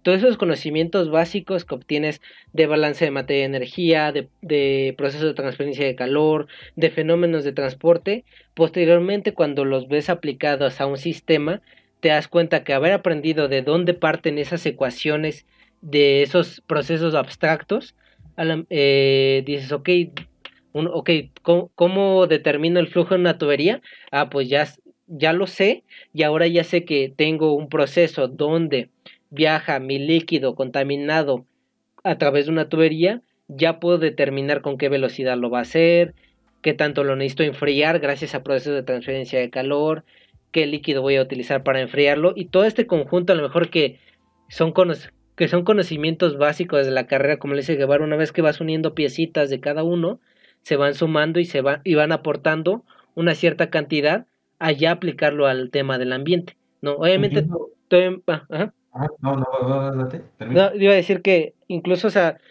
todavía me sobran un montón de materias que ya tienen que ver más enfocadas al tema ambiental. Este semestre estoy próximo a cursar físico-química ambiental, biotecnología ambiental, eh, otra materia de biseparaciones, este, laboratorio de biseparaciones, laboratorio de bioingeniería, y yo creo que con esas van a ver, voy a, voy a aprender de muchos más temas, de los cuales voy a hacer publicaciones, porque obviamente son temas que ya van a ir enfocados a la ingeniería ambiental, porque de eso van las materias, ¿no? En el mismo nombre lo trae, ¿no? Porque, por ejemplo, hablando de ingeniería civil, no era como que dijera ingeniería civil ambiental, ¿no? Entonces, solamente te enseñaban acerca de ingeniería civil de forma general, pero en estas materias que estoy próximo a cursar ya van enfocadas al tema ambiental.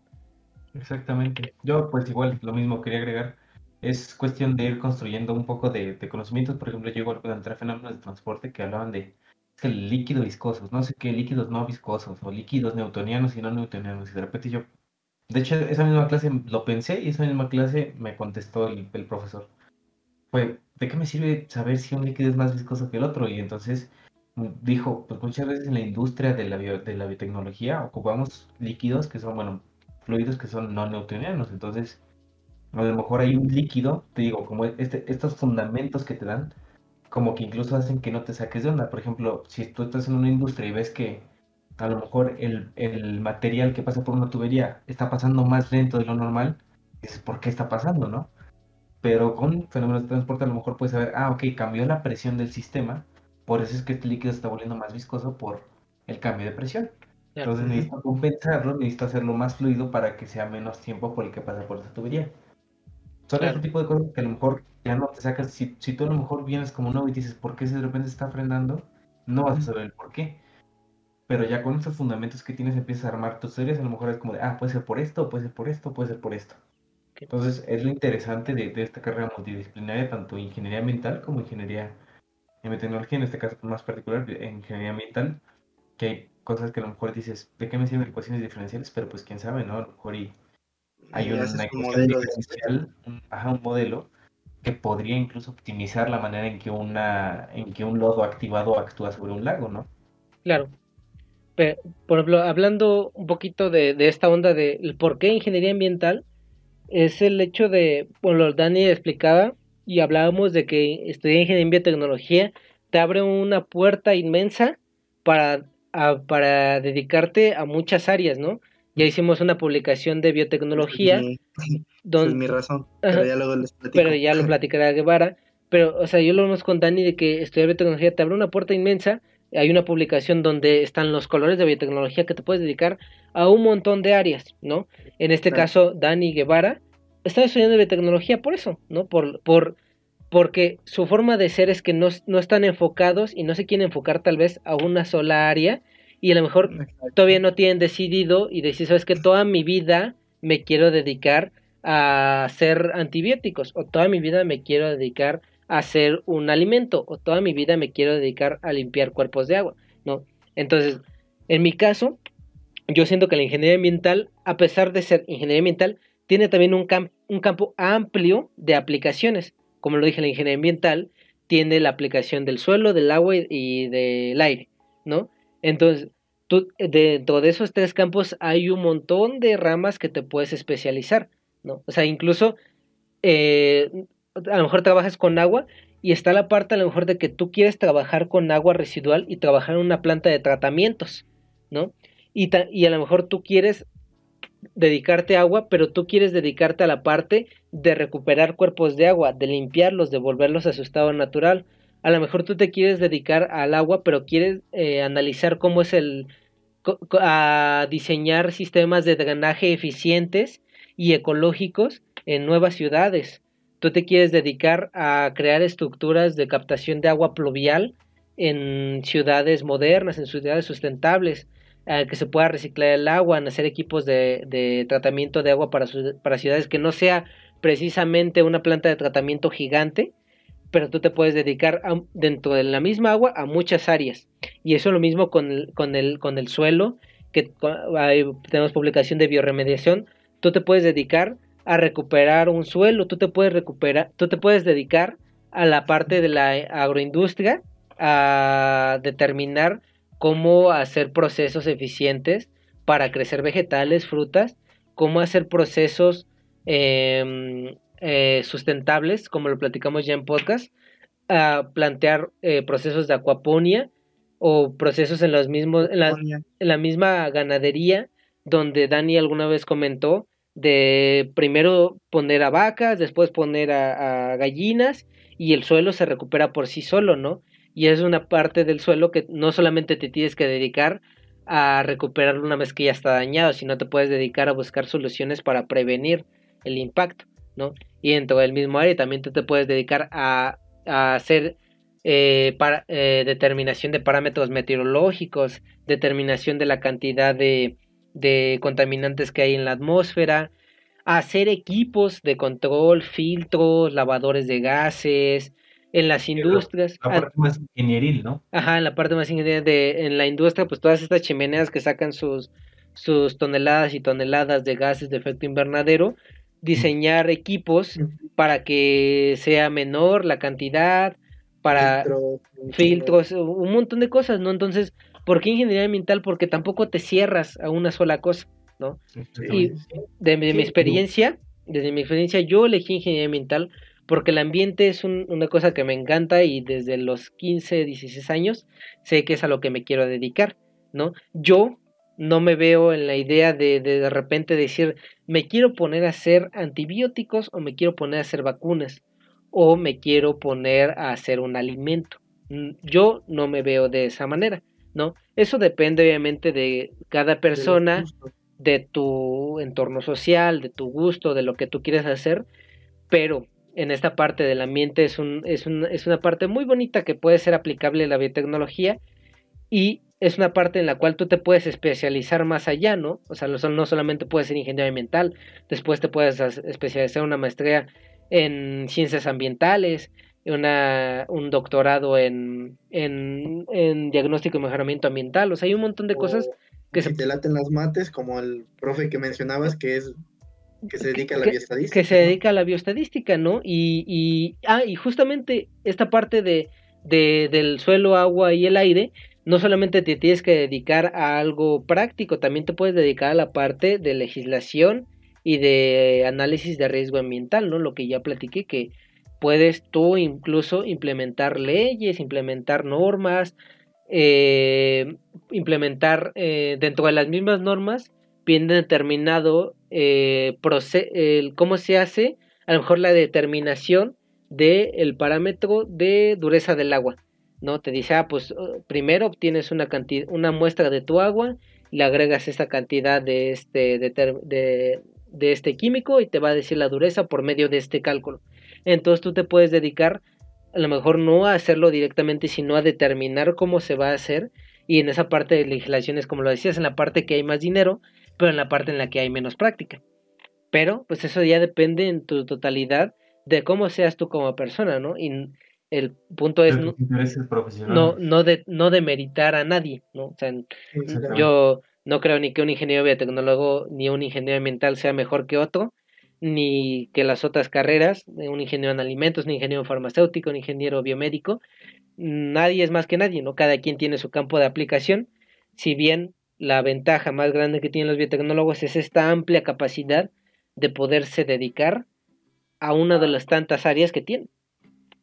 Exactamente, sí. Pues como dice el David, no es de militar ni nada, pero es cuestión igual de gustos personales y de lo que tú te quieres dedicar tanto personal como profesionalmente. Entonces, pues, este...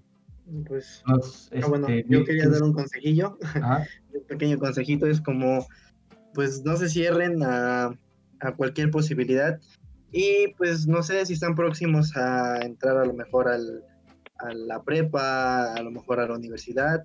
Pues investiguen, es bueno ver a qué se enfoca cada, cada cosa, ver a lo mejor si, si te gusta, si no te gusta, este, campos de aplicación, cómo te ves a lo mejor trabajando después, incluso puedes montar tu propio negocio, no sé, hay muchas cosas que se pueden hacer, pero pues es, es padre conocer, digamos, en cada una de las ramas y en qué, pues cómo se puede aplicar o cómo se puede utilizar el conocimiento adquirido pues durante a lo mejor la carrera, la prepa. Y pues sí, es muy... Es, justo eso, ¿no? Que, que tú analices bien qué es lo que quieres estudiar, porque nosotros estamos hablando de estas carreras porque somos las que están estudiando, ¿no? O sea, sería, sería una estupidez hablar como, como hablar de experiencia, a lo mejor de ingeniería en programación o ingeniería en sistemas computacionales cuando no la estudiamos, ¿no? llevar, llevarse una carrera de ingeniería civil y ponerte a hablar de ingeniería civil. Ajá, ponerme a hablar de... que eso es lo único que hacen, no, no es cierto, hacen muchas más cosas que yo no sé, ¿no? Y que jamás a lo mejor voy a saber, porque a mí lo que me interesa es la ingeniería ambiental. Acá mis dos compadres están estudiando ingeniería y tecnología y si les hablamos de esas carreras son porque de las que sabemos, ¿no? O sea, si hablamos de las otras, hablamos desde la opinión, más no de la experiencia. Por lo tanto, siempre es... Pues, conocimientos, pero rápido, hay conocimientos que sabemos de las otras carreras que no necesariamente son tan específicos. Yo puedo decir, ah, los biomédicos, como que siempre se les asocia a, prótesis, pero hacen mucho más que Ajá, hacen mucho más que prótesis, ¿no? O sea, son los clichés de las mismas carreras que existen, pero eso no significa que porque a lo mejor estás, yo te estoy diciendo que la ingeniería ambiental es una maravilla y que a mí me encanta, te vayas a ya decir, ok, ya, gracias a él lo voy a estudiar. Pues no, ponte a investigar, ponte a ver planes de estudios dentro de la dentro del ambiente también hay un montón de carreras que puedes estudiar. Te, o sea, si te interesa totalmente el agua, te puedes dedicar, puedes estudiar oceanografía, ¿no? A lo mejor te gusta mucho, a lo mejor te puedes dedicar totalmente a, no sé, ingeniería en movilidad para saber cómo es la contaminación, bueno, cómo es todo este desarrollo de ciudades eh, y de urbanización para ya saber cómo, cómo aplicar la sustentabilidad a una ciudad. De hecho, estaba viendo la otra vez las carreras del Politécnico y hay unas carreras nuevas que se llama Ingeniería en Movilidad este, Sustentable o algo así. Y Pueblo también ya hace no mucho se implementó la carrera de energías alternas, ¿no? Entonces, si es una parte, un área que te gusta, que también tiene que ver y está arraigada al, al ambiente y a la reducción de la contaminación, si específicamente a lo mejor te gusta mucho trabajar con tecnología, pues es algo a lo que te puedes dedicar, ¿no? O sea, no te tienes que, a lo mejor, no, a lo mejor tú ya tienes bien claro que te gustaría enfocarte directamente a lo mejor a energías alternas. Entonces no es necesario que estudies la ingeniería ambiental para, para, para estudiarlo, ¿no? Porque incluso nada más llevamos una materia acerca de eso. Entonces, es importante que tú cheques los planes de estudio, cheques las escuelas, que enseñan, como a qué van enfocado, qué te podrías dedicar en un futuro. Y a partir de toda esa investigación, tú llegas, ¿sabes qué? A esta voy. Incluso no le tengas miedo a... muchos, le tienen miedo al cambio de carrera y pues ve aquí a mi compadre. Le mi compadre de cambiar dos veces de carrera, una fallida y la otra pues exitosa a tecnología, pero pues mira, o sea, él está cursándolo sin miedo, sin miedo al éxito, este, y pues sí, o sea, no le, no le tengas miedo tampoco al fracaso porque pues, es normal equivocarnos. No es tampoco que ya hayamos nacido como con el chip puesto de ya sé que voy a estudiar, ¿sabes? Puedes tener muchísimos gustos y lo importante es que encuentres en algo que seas bueno y que te guste. Entonces. Sí, exacto. Y, ah, bueno, yo espero no haberte interrumpido, Dani, pero... No, ah, sí. Este, no, pues sí, esta misma parte de, sea la carrera que sea, un consejo de mi parte es como de experimenten. Experimenten, conozcan, hagan cosas, digamos, algo que, que, pues una vez vi por ahí. Y si es cierto, es como de... A veces este pedo es muy complicado y te imponen que, que tengas que tener una decisión probablemente no te dediques a esto toda tu vida, pero sí es una decisión importante. Y habrá quien ya tiene la decisión. En este caso, David la tuvo, es como desde morrillo le ha gustado. Claro. Pero, pues, otros, muchos otros, incluyéndome, ¿no. sí, y, no tiene nada de malo, ¿no? No saberlo. O sea, te la están pidiendo que tengas esa decisión muy chico, ¿no? Y ahí habemos gente que tenemos la suerte de encontrarlo y no significa que tú por no encontrarlo a la edad de 15 años que vayas a desperdiciar tu vida. Tú ah, date y inténtalo. Tú date y digamos, y es, es chistoso porque tienes, yo qué sé, desde los 12 años consciente, realmente consciente de lo que es el mundo que te rodea, entonces muy, a veces muy precipitado. Este, tienes seis años para decidir. Exacto, tienes seis años como para empezar a conocer el mundo que realmente, pues, a lo mejor y si justo ah. está, perdón, perdón, rapidísimo, si justo estás a entrar a la prepa, si justo estás en la prepa, a lo mejor estudia algo en la prepa y a lo mejor estudias, no sé, gastronomía o estudias algo de medicina, enfermería y así de repente en la universidad te quieres meter a ingeniería mecatrónica, no importa, inténtalo. Pero de, si en la preparatoria dices que estudié enfermería y me encantó, solo ya date a enfermería en, en, en, la universidad. Pero si no, a lo mejor estudiaste gastronomía y de repente te quieres meter en ingeniería mecatrónica, si es lo que tú crees que te va a gustar, inténtalo y si no te puedes cambiar de carrera, o sea, tiempo te sobra para hacerlo. A lo mejor piensas, no sé, amas, como dice David, amas enfermería, llegas y de repente, madres, ¿no? Como que no es lo mío. Pues no tiene nada de malo, es... Es normal. Pues estés joven o no, la verdad que, que pues siempre es bueno rectificar. Sí, exactamente, pues al final de cuentas no te vas a dedicar siempre. Alguna vez lo he dicho, una vez me topé a un taxista que era ingeniero civil de la ingeniero, ah, ingeniero civil de la ESIA, entonces pues mira, a lo mejor le gusta ser taxista, a lo mejor no, tuvo otra opción, a lo mejor y es un, una etapa en la que quiso ser taxista, yo qué sé, pero pues mira, al final de cuentas no es o sea, yo a lo mejor como ingeniero de tecnología no me dedico a esto. A lo mejor a mí me, encantaría dedicarme a esto, pero qué tal si por circunstancias, por, por lo que sea, termino siendo, yo que sé, comerciante o pongo una tienda de teléfonos o algo sí, hasta, lo, hasta lo disfrutas más. Bueno, yo tengo el ejemplo de, de un tío que estudió para, bueno, fue, es ingeniero informático, pero pues actualmente se dedica al campo y pues le va bien y es feliz. Entonces, pues no tienes tampoco que presionarte ni ceñirte como de puta madre, esto me voy a dedicar toda mi vida.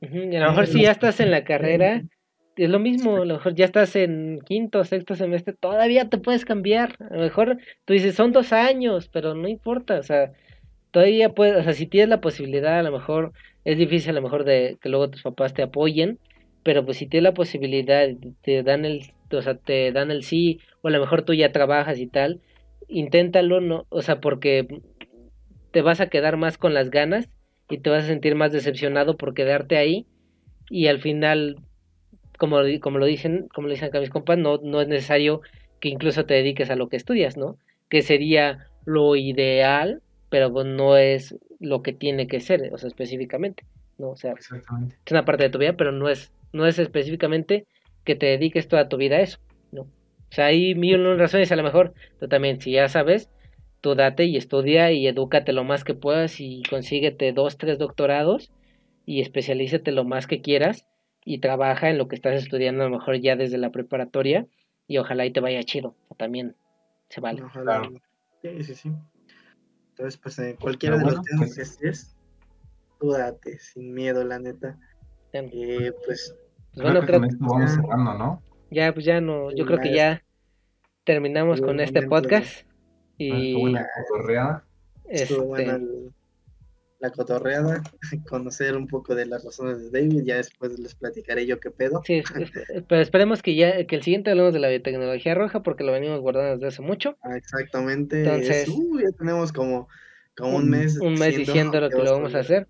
Pero bueno, esperemos que estemos los tres y que hablemos de ese tema también y ya posteriormente hagamos el de Guevara y pues también que nos pongan abajo si quieren que hablemos de cualquier otra cosa más X también un mensaje también también del podcast, ah, creo que por ahí teníamos alguna alguna vez creo que alguien había comentado sobre hacer uno sobre fisiología vegetal sí sí, sí que suena bastante interesante entonces igual está pendiente ah también este eh, yo, yo quiero personalmente pedirle una disculpa a eh, ¿cómo se llama? Eh, Dulce Ayal. Dulce.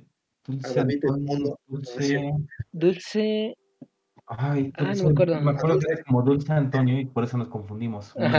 por, por decirte que pensamos, o sea, nos fuimos por la finta de Antonio, pero pues. Ajá, ya parece como Dulce Adalí, pero te estuvimos diciendo compadre el, el podcast anterior, pero eres comadre, entonces esperamos que lo que platicamos aquí en nuestra experiencia te sirva de algo y no sé, chance, o sea, si vas a entrar a estudiar al Politécnico, chance, si regresamos, por ahí nos topamos algún día. Entonces, esperamos que te vaya chido, que, que, pues que si nos llevamos a conocer, que nos llevemos chido. Entonces, pues yo creo que con esto terminamos.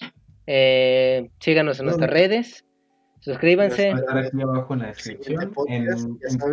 lamentablemente no podemos poner, creo que, links, pero pues si se dan una vuelta por YouTube y encuentran nuestro podcast también, estamos con el mismo nombre literalmente. En sí, sí. a llegar a los 10.000 seguidores. en, si se meten a Facebook, ahí están todas las redes. 500. Por lo menos a los 600. Ajá, los 600. Ah, ahí en, en Facebook, en Facebook están todas las redes, está el Spotify, está el, el Instagram. Y sea seguidor, muchísimas gracias de verdad por Muchísimas gracias. en tan poco tiempo. Ya llegamos a 27 suscriptores en YouTube. Entonces, pues esperemos que sigamos llegando más. Digo, llevamos muy poco tiempo. Pero pues la neta, pues bueno, a mí me gusta mucho hacer esta onda de platicar. Entonces, pues esperemos que, que le sigamos dando y pues bueno, eh, nos vemos en... Abrazo virtual, gracias por todo amigos. Nos vemos en la siguiente emisión de este podcast. Entonces, Dale banda, estudien lo que quieran. Sale.